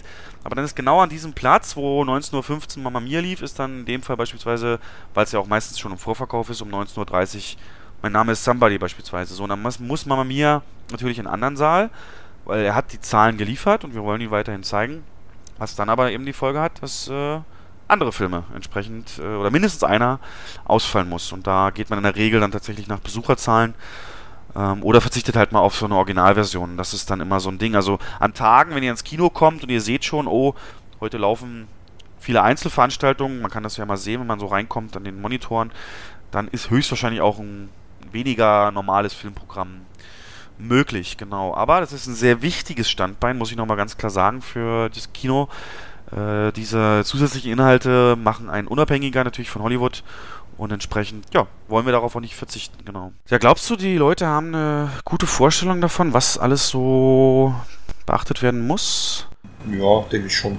Im Prinzip dann vielleicht jetzt, also die, diese Bedingungen sind halt für uns jede Woche dann neu zu berücksichtigen, deswegen gibt es auch diese Planung nur jede Woche, ähm, weil sich die Bedingungen so schnell ändern können, gerade bei den laufenden Filmen. Aber wir machen das natürlich nicht auf, mit der Hand. Ne? Wir haben natürlich Hilfsmittel. Ich kann mal davon erzählen, also aktuell gibt es natürlich Tools wie Excel und sowas, wo man sich das durchplanen kann, wo man sich schön eine Übersicht hat, welche Seele habe ich und äh, die Filme alle eintragen kann. Es gibt auch schon EDV natürlich, IT-Tools dafür, die dann aktuell auch sich wirklich ganz klassisch die Zahlen aus dem System direkt ziehen von erreichten Besucherzahlen und so weiter und dann auch entsprechend unter den Vorgaben, wie eben Verleihbedingungen, dann auch einen eigenen Vorschlag bauen, den man dann auch anpassen muss. Ähm, was äh, finde ich ein guter und richtiger Schritt war, auch wenn noch ähm, ja, die menschliche Hand immer nötig ist, um so ein paar Dinge zu aktivieren. So ein Tool, wenn wir das unbeaufsichtigt lassen, dann hättet ihr nur Filme, die 19.05 Uhr oder, keine Ahnung, so 20.05 Uhr starten. Äh, das, das versucht man immer noch ein bisschen auszubessern und auch ähm, die Saalverteilung entsprechend. Und ja, was mich jetzt interessieren würde, wie hat man das früher gemacht? Bevor, also Excel wahrscheinlich wurde schon recht lang benutzt, aber gerade auch aktuell ist es natürlich super leicht, verschiedene Seele jeden Tag zu wechseln, weil es natürlich alles digital ist und man Filme in jedem Saal laufen kann, lassen kann und durchwechseln kann. Das ist ja überhaupt kein Aufwand mehr. Aber früher mit dem, das ist ja schon mal erzählt, 10 Kilo schweren Rollen und nur eine Kopie und Saalwechsel und mehrere Schienen, da war das doch bestimmt auch ein Faktor, ne? Und, und wie hat man, wie hat man das dann früher gemacht? Ja, letzten Endes ist die, also erstmal die Filmdisposition an sich ist ähnlich abgelaufen, um nicht zu sagen fast genauso, nur dass man die elektronischen Hilfsmittel nicht hatte. Also mit Excel haben wir von Anfang an schon gearbeitet und ähm, wir haben dann die Berichte aus dem Kassensystem gezogen, haben uns Besucherzahlen angeschaut und haben tatsächlich ausschließlich nach Besucherzahlen disponiert. Neue Filme, die Verleiherbedingungen waren früher tatsächlich anders. Ähm, ich kann mich erinnern, als Episode 1 anlief, 1999 ja. war Vertragsdeal damals mit Fox, dass der Film acht Wochen im größten Saal laufen muss. Und What? Das, ja, ja, ja, das war gar nicht so selten, das mussten wir auch durchziehen. Ansonsten ähm, hätten wir den Film nicht bekommen. Man musste, man musste, ähm, um den dann in mehreren Sälen zu zeigen, entweder mehrere Kopien anmieten Heute ist das ja ganz easy. Heute äh, stecke ich die Festplatte ein und spiele den Film dann auf drei, vier, fünf Projektoren auf und kann den dann switchen, wie ich will. Ähm, mit Einschränkungen, das können wir auch gleich nochmal erklären, weil es gibt da gewisse ähm, Einschränkungen. Ähm, früher war das halt nicht so, da habe ich die Filmrolle gehabt, die konnte ich natürlich nur, ähm, wenn der lief, ist, ist die Filmrolle blockiert gewesen für andere Seele. Ich konnte den halt parallel in zwei Seelen nur zeigen, wenn beide Seele genau gegenüber liegen mit dem sogenannten Interlock-Verfahren. Da wurde die Kopie dann in zwei Projektoren gleichzeitig eingelegt und da konnte man die Kapazität verdoppeln. Nachteil, ich hatte natürlich zwei Säle, zwei volle Säle zur selben Zeit. Das heißt, ich konnte die Anfangszeiten nicht entzerren. Ich hatte mit einmal 400, 500 Leute im Kino, äh, was natürlich auch wieder lange Schlangen bedeutet hat. Und es war alles ähm, ein bisschen eingeschränkter, als es heute ist. Bei langen Filmen haben wir die Kopie in der Mitte geteilt, um sie dann nach einer Stunde, wenn der erste Teil durch war, in einen anderen Saal zu tragen und dort zu zeigen mit kürzeren Hat, Anfangs... hat, hat, hat man darauf geachtet bei der Dispo, dass die nicht so weit Ja. auseinander liegen, die Seele und sowas? Man hat äh, zum Beispiel, ähm, ja, was wäre jetzt ein guter Film, den ich als Beispiel nehmen könnte? Titanic. Independence Day.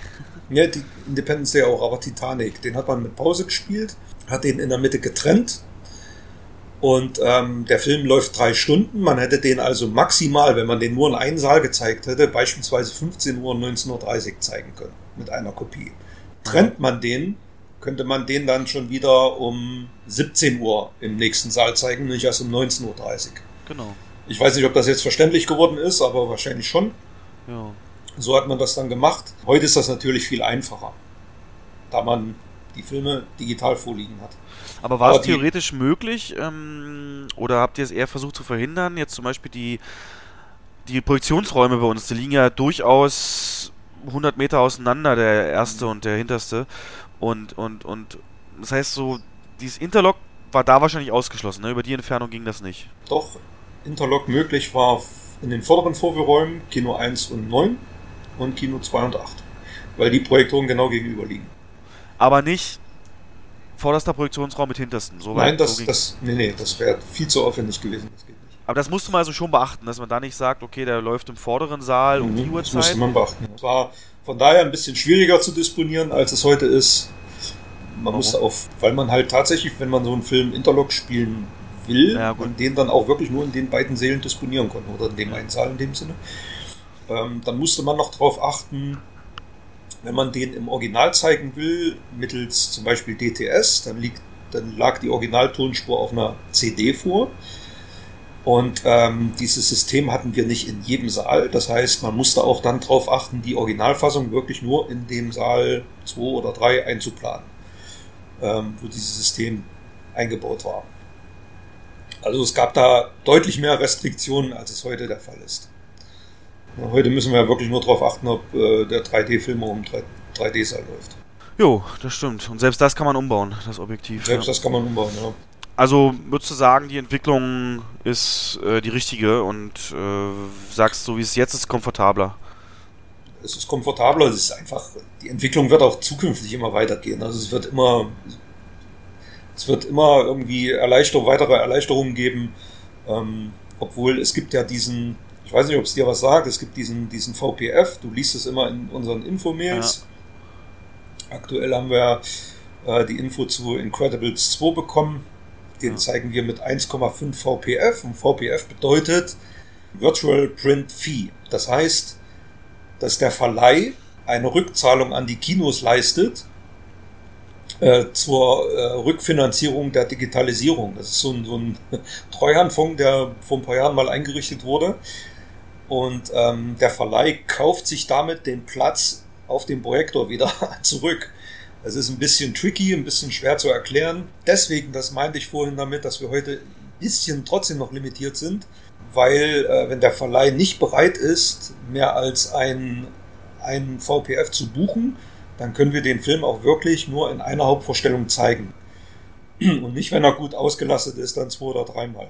Ach was. Das limitiert uns heute immer noch ein bisschen. Gibt's das für jeden Film?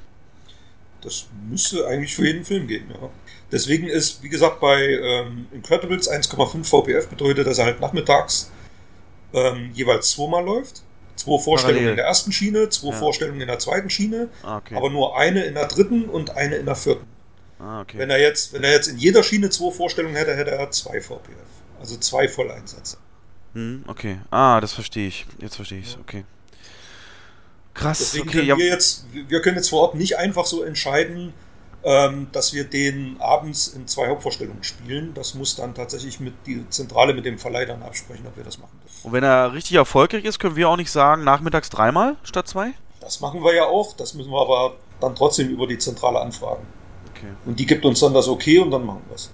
Ja, was glaubst du, wo geht die Entwicklung hin? Also was, was wird sich da beim Schedulen, was wird da der nächste, nächste Trend bei der Filmplanung? Hast du da, oder was würdest du dir wünschen? Also ich finde das schon, das Tool, mit dem wir jetzt arbeiten, ist schon eine große Erleichterung oder eine Erleichterung nicht, aber ein gutes Hilfsmittel. Das macht uns die Planung ein bisschen einfacher, aber es verleitet natürlich auch, sich weniger Gedanken zu machen. Also es verleitet schon dazu, sich zu sehr auf das Tool zu verlassen. Das ist die Ja, Gefahr dabei. man muss, man muss wach sein und diese kleinen, Ja. kleinen Ungenauigkeiten, die muss man immer noch korrigieren. Genau, letzten Endes, die Erfahrung kann so ein Tool nie, nie abbilden. Das ist, das ist sicher, ja. Richtig. Ja, ja, es gibt dann natürlich auch solche Sachen, das weißt du ja auch, dass Horrorfilme in der ersten Woche immer stark performen, viele und in, in der zweiten total absacken oder teilweise sogar schon nach zwei, drei Tagen absacken. Mhm. Und das ähm, kann das Tool nicht abbilden. Das heißt, dass da, da spielt die Erfahrung wieder rein, das da manuell einzugreifen und das vorausschauend dann auch schon so zu planen.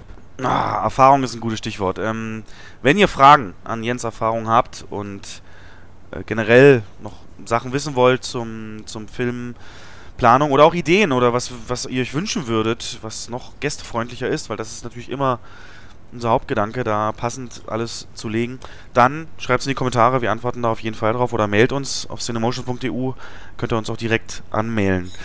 Die Erfahrung möchte ich trotzdem nutzen. Wir werden uns jetzt kurz battlen. Und zwar haben wir uns diesmal überlegt, wir stellen uns gegenseitig einfach fünf Filmfragen.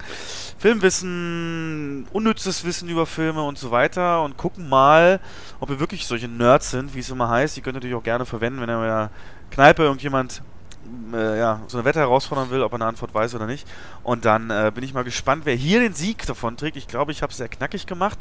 Ähm, ja, ich habe fünf Fragen und äh, ja, eine Schätzfrage, falls, äh, falls du alle beantwortest. Ähm, Die ist aber ja. schon klar, wenn wir, wenn wir. Ich hoffe, du haust dir jetzt nicht fünf Michael Bay-Fragen raus. Nein, nein, nein, ich hab's, äh, ich hab's schon durchgemixt. Wenn Ähm, wir jetzt hier verkacken, dann können wir das nächste Mal einen Podcast über Dann- Gartenarbeit oder Ja. Autos machen oder sowas. ja, ja. Nee, ich glaube, du hast doch äh, Modelleisenbahn als Hobby, dann würde ich da Ja, sogar mit einsteigen. Ja. Nein, das darf nicht passieren, aber äh, ja, ich denke, ich fange einfach an. Dann bist du dran und die Punkte zähle ich hier mal auf meiner Notiz mit. Also, ganz klassisch. Einer der größten Regisseure, Quentin Tarantino, muss ich natürlich drin haben. Und da sein äh, ja, Karriere grundlegendes Werk Pulp Fiction. Da ist es ja so, dass Samuel Jackson und John Travolta ja, Auftragskiller praktisch spielen und auch direkt in ihrer ersten Szene nach sehr tollen Dialogen auch jemand erschießen, hinrichten sozusagen. Und das aber nicht einfach so, es wird zelebriert durch Samuel Jackson, der nämlich eine Bibelpassage zitiert. Und ich möchte gerne wissen, welche zitiert er denn?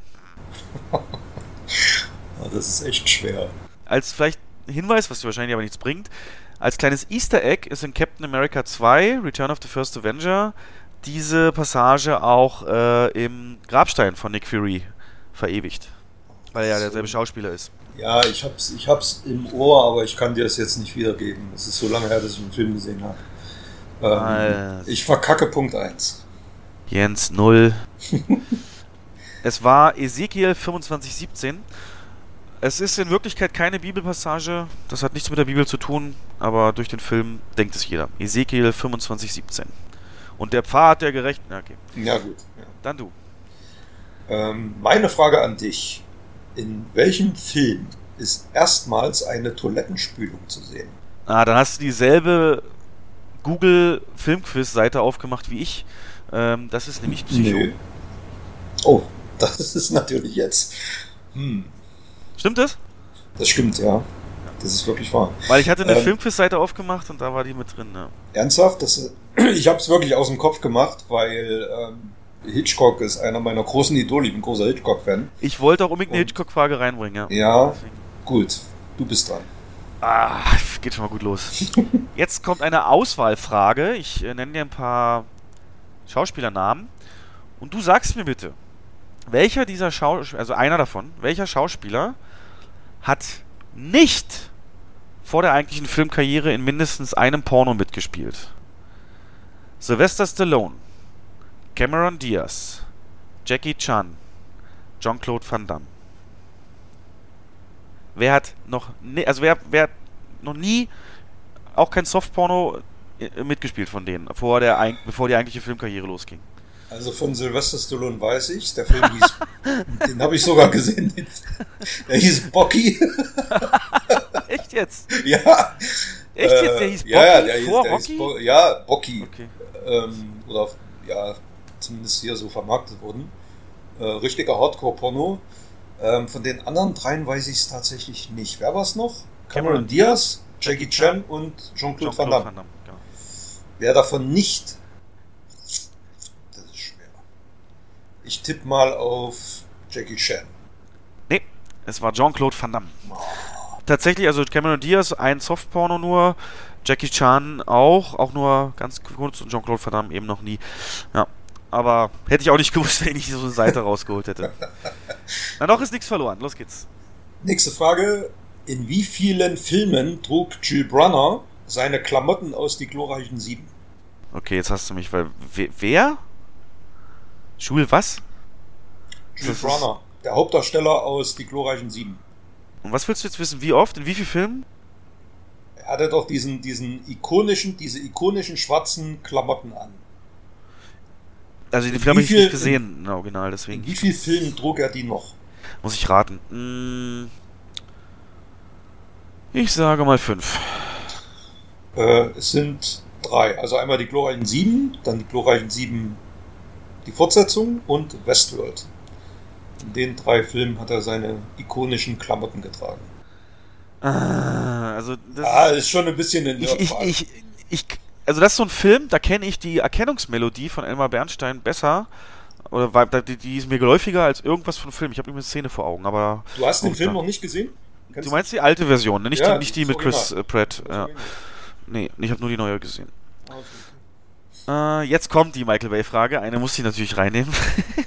ähm, und zwar legendäre Szene kurz vor ihrer, äh, ja, kurz vor ihrem Training werden die halt gebrieft, worum es alles geht. Und dann, äh, ja, wird gesagt, so, ihr kommt in ne, Weltraum geschossen, da das und das und das. Gibt's noch Fragen?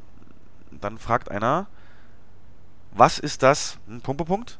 Und er will wissen, wie die Raumfähre heißt, die alle ins Weltall bringt. Wie heißt die Raumfähre in Armageddon? Die Frage wird richtig cool gestellt. Ich glaube von Chris, nee, äh, von, von Owen, von Owen Wilson. Ähm, ja, wie heißt diese Raumfähre? Ist ein Buchstabe und eine Zahl. Drei, Passen, keine Ahnung. zwei, eins. Pass ich. Null. Und der, das wird so geil auch im Deutschen. Äh, so gibt's auch Fragen. Äh, Sir, was ist eine X71? Und dann Schnitt. Und dann siehst du diesen klassischen Michael Bay Kamerashot von unten. Die es gehen zwei Leute vor. Der ist fast so eins zu eins in, in, in Transformers auch drin. Von unten, schräg unten, die Leute laufen, der NASA-Typ und die anderen. Und im Hintergrund halt riesengroß in dieser Halle das X71. Oder in Armageddon geht dann John Voight äh, in den Hoover-Staudamm. What you're about to see is top secret. Und dann siehst du auch genau diese Maschung, ja. Ähm, X71, okay. 1 zu 0 weiterhin. Jetzt du. Ähm, jetzt Multiple Choice. Yes. Zu welchen Filmen schrieb John Williams nicht die Musik? Zu welchen Ah, das krieg ich hin, Filmen das krieg ich hin, das krieg ich hin, das krieg ich hin. Ähm, Heidi kehrt heim. Familiengrab. Der Weiße Hai 2. Star Trek 2. Poseidon Inferno. Also, ich würde Ausschlussverfahren machen. So wie ich dich kenne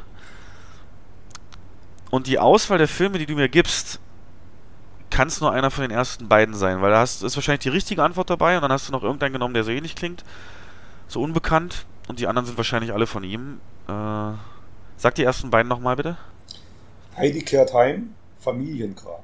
Ja, Familiengrab sage ich. Äh, nee, Star Trek 2 war James Horner. Was ist denn Heidi kehrt heim, bitte? Ja, 1966, einer seiner ersten Arbeiten. In Deutschland noch dann. Äh, nee, ist ein amerikanischer Film. Ist der nicht Deutscher und er ist später nach Amiland? Der hat doch diesen Akzent doch, der muss doch, der ist doch Deutscher, Er hat hundertprozentig. dafür aber die Musik gespielt. Ah, du machst es ja spannend, ey. Jetzt musst du nur eine richtige Antwort haben. Na gut. Wir kommen ein bisschen aktueller. Keine Filmfrage, sondern wir hatten es heute auch schon, es geht um die Oscars. Und wenn du wirklich das so zelebrierst wie ich, weißt du es auch. Wer hat bei den Oscars 2017 den falschen Namen des Siegers vorgelesen? Da gab es ja den Skandal um äh, Moonlight und La La Land. Und da wurde erst der falsche vorgelesen, weil es der falsche Umschlag war. Gab ja einen kleineren Skandal drumherum. Wer hat das vorgelesen? Ja, das war Bonnie und Clyde, verdammt, wie heißt er? Scheiße. oh Mann, ey, jetzt komme ich nicht auf den scheiß Namen. Oh. Mann. Gibst du mir einen halben Punkt? Ja, mach ich. Nee, es war aber falsch. Du denkst jetzt an den Kerl, ne? Ja. Nee. Also du denkst an Warren Beatty. Warren Beatty hat den Vogel. Dann war es Fate Dunaway. Faye Dunaway, genau. Weil alle denken, er war's, weil er dann hinterher äh, das korrigiert hat und sich auch gleich eingeschaltet hat. Aber Faye Dunaway, ähm, die hat das tatsächlich vorgelesen, genau. Gut, dann gibst du mir einen halben Punkt. Nö, du hast ja nicht mal das Geschlecht richtig. ah, na los, komm, lass mich mal einen Siegpunkt holen. Welcher Bond-Darsteller trat in den meisten Filmen als Titelfigur auf? Das ist einfach. Ja, Connery. Nee, Roger Moore. Was? Connery sechsmal, Moore siebenmal. Hollywood wird ja durch Familiendynastien teilweise auch ja, geprägt. Und es gibt äh, viele Schauspielerfamilien. Ne, ich sag jetzt mal zum Beispiel die Sheens. Da gibt es ja, also nicht nur Martin, äh, nicht nur ähm, Charlie Sheen, es gibt ja auch Martin Sheen und sogar, wo ich nicht mal den Sheen-Namen kenne, Emilio Estevez ist ja auch verwandt mit ähm, Charlie Sheen. Aber das will ich gar nicht wissen. Ich möchte, dass du mir bitte die Namen von allen vier Baldwin-Brüdern nennst. Alec, Ja. William, Yes. äh, Einer heißt fast wie ich. ja, dann, dann gab es noch einen Stephen Baldwin, das ist der Ja. von John Carpenters Vampires. Und Nummer 4 ist schwierig.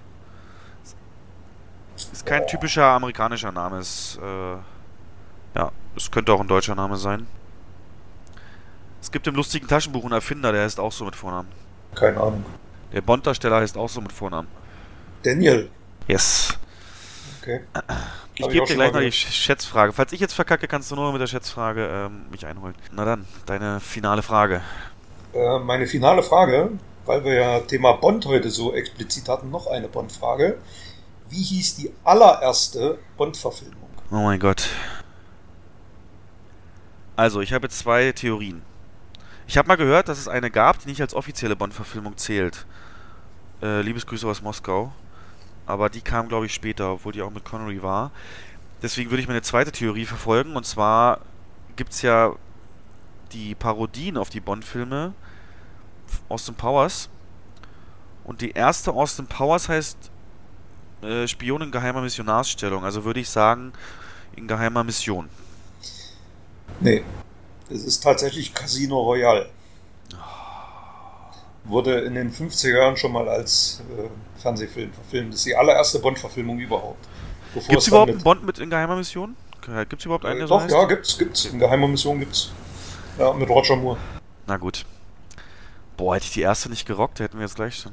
Na gut, dann kannst du versuchen, zumindest noch einzuholen. Musst doch nur ja, eine Zahl sagen. Ist ja eine Schätzfrage. Und zwar unser allerliebster Pilot Han Solo, der schafft ja den Kessel Run in unter 12 Parsec. Und wie wir alle wissen, ist das keine Zeiteinheit, sondern eine räumliche Einheit, also eine Distanzeinheit. Über Entfernung gibt die an. Und ich will wissen, wie viel Kilometer ist ein Parsec? Ich gebe dir mal, ich mach's mal einfacher. Wie viel Billionen Kilometer? Ich hätte jetzt Millionen gesagt, irgendwas. Billionen sogar. Ja. Hm, Weiß ich nicht. 123? 30. 30 Billionen Kilometer oder 3,26 Lichtjahre. Ja. Okay. Ah, dann ist ja erstmal die Rangfolge wiederhergestellt. Obwohl, ich hatte echt Glück. Es ist aber knackige Fragen. Nicht schlecht, nicht Ja. schlecht, muss ich, muss ich schon mal sagen. Gut, Jens, ich würde die Top 5 für heute mal skippen, weil ich wirklich los muss. Ja. Ähm, wir hatten uns ausgedacht, die Top 5 beste weibliche Schauspieler mit sehr interessanten Unterschieden, wie ich finde. Ähm, das machen wir entweder nächstes Mal oder mal so als Zwischenfolge. Genau, aber in dem Sinne haben wir es wieder. Ich meine, die ist wieder so lang geworden, aber natürlich, wenn du drei Wochen im Urlaub warst, ist halt auch viel auszutauschen. Hast du noch was? Ich werde meinen mein Redebedarf und Informationen an die Gesellschaft Dienst getan. Ja, ich, äh, Dito, wir sehen uns ja gleich. Ähm, Wir sehen uns gleich Ja. im Beruf, genau. Und äh, ja, euch dann bitte, wie immer, schreibt uns Feedback, gebt uns Feedback, Fragen, Sorgen, Nöte. Verbesserungsvorschläge, aber auch Lob nehmen wir natürlich gerne an. Und in dem Sinne ratet jetzt noch den Film, von dem ich wieder einen Ausschnitt reinschiebe und dann bis zum nächsten Mal. Tschüss. Macht's gut. Tschüss. Tell me about that tip. What? I want to know about that tip. Oh, baby, it's on. It's so on right now. Calm down, all right? I just need to know where it came from. It's got to be airtight. Okay. I was at a wine tasting with my cousin Ernesto, which was mainly reds, and you know I don't like reds, man. You know, but there was a rosé that saved the day. It was delightful. And he tells me about this girl Emily that we used to kick it with. It was actually the first pair of boobs that I ever touched. It's the wrong details. It's the wrong. It has nothing to do with the story. Go. So, uh, he tells me that she's working as a housekeeper now, right? And she's dating this dude Carlos, who's a shot caller from across the bay. And she tells him about the dude that she's cleaning for, right? That he's like this big shot CEO that is all retired now, but is loaded. And so Carlos and Ernesto are on the same softball team, and they get to talking, right? And here comes the good part. Carlos says, "Yo, man." This guy's got a big ass safe just sitting in the basement, just chilling. Of course, Ernesto comes to me because he knows I got mad demon skill. Of course, I ask him, Did Emily tell Carlos to tell you to get to me what kind of safe it was? And he says, Nah, dog. All she said is that it's like super legit and whatever's in it, it's gotta be good. What? Old man have safe. And it's gone for a week. All right. There's an old man, he's got a safe, and he's gone for a week. Let's just work with that. You know what I'm saying? Here's the deal. Just give me the facts. Just the facts. Only the facts. Breathe. Focus. Keep it simple. No, no, no, no doubt, no doubt. Okay, so I'm at this art museum with my cousin Ignacio, right? And there was this like abstract expressionism exhibit. But you know me, I'm more like a neo Cubist kind of guy, right? But there was this one Rothko that was sublime, bro. Oh my god.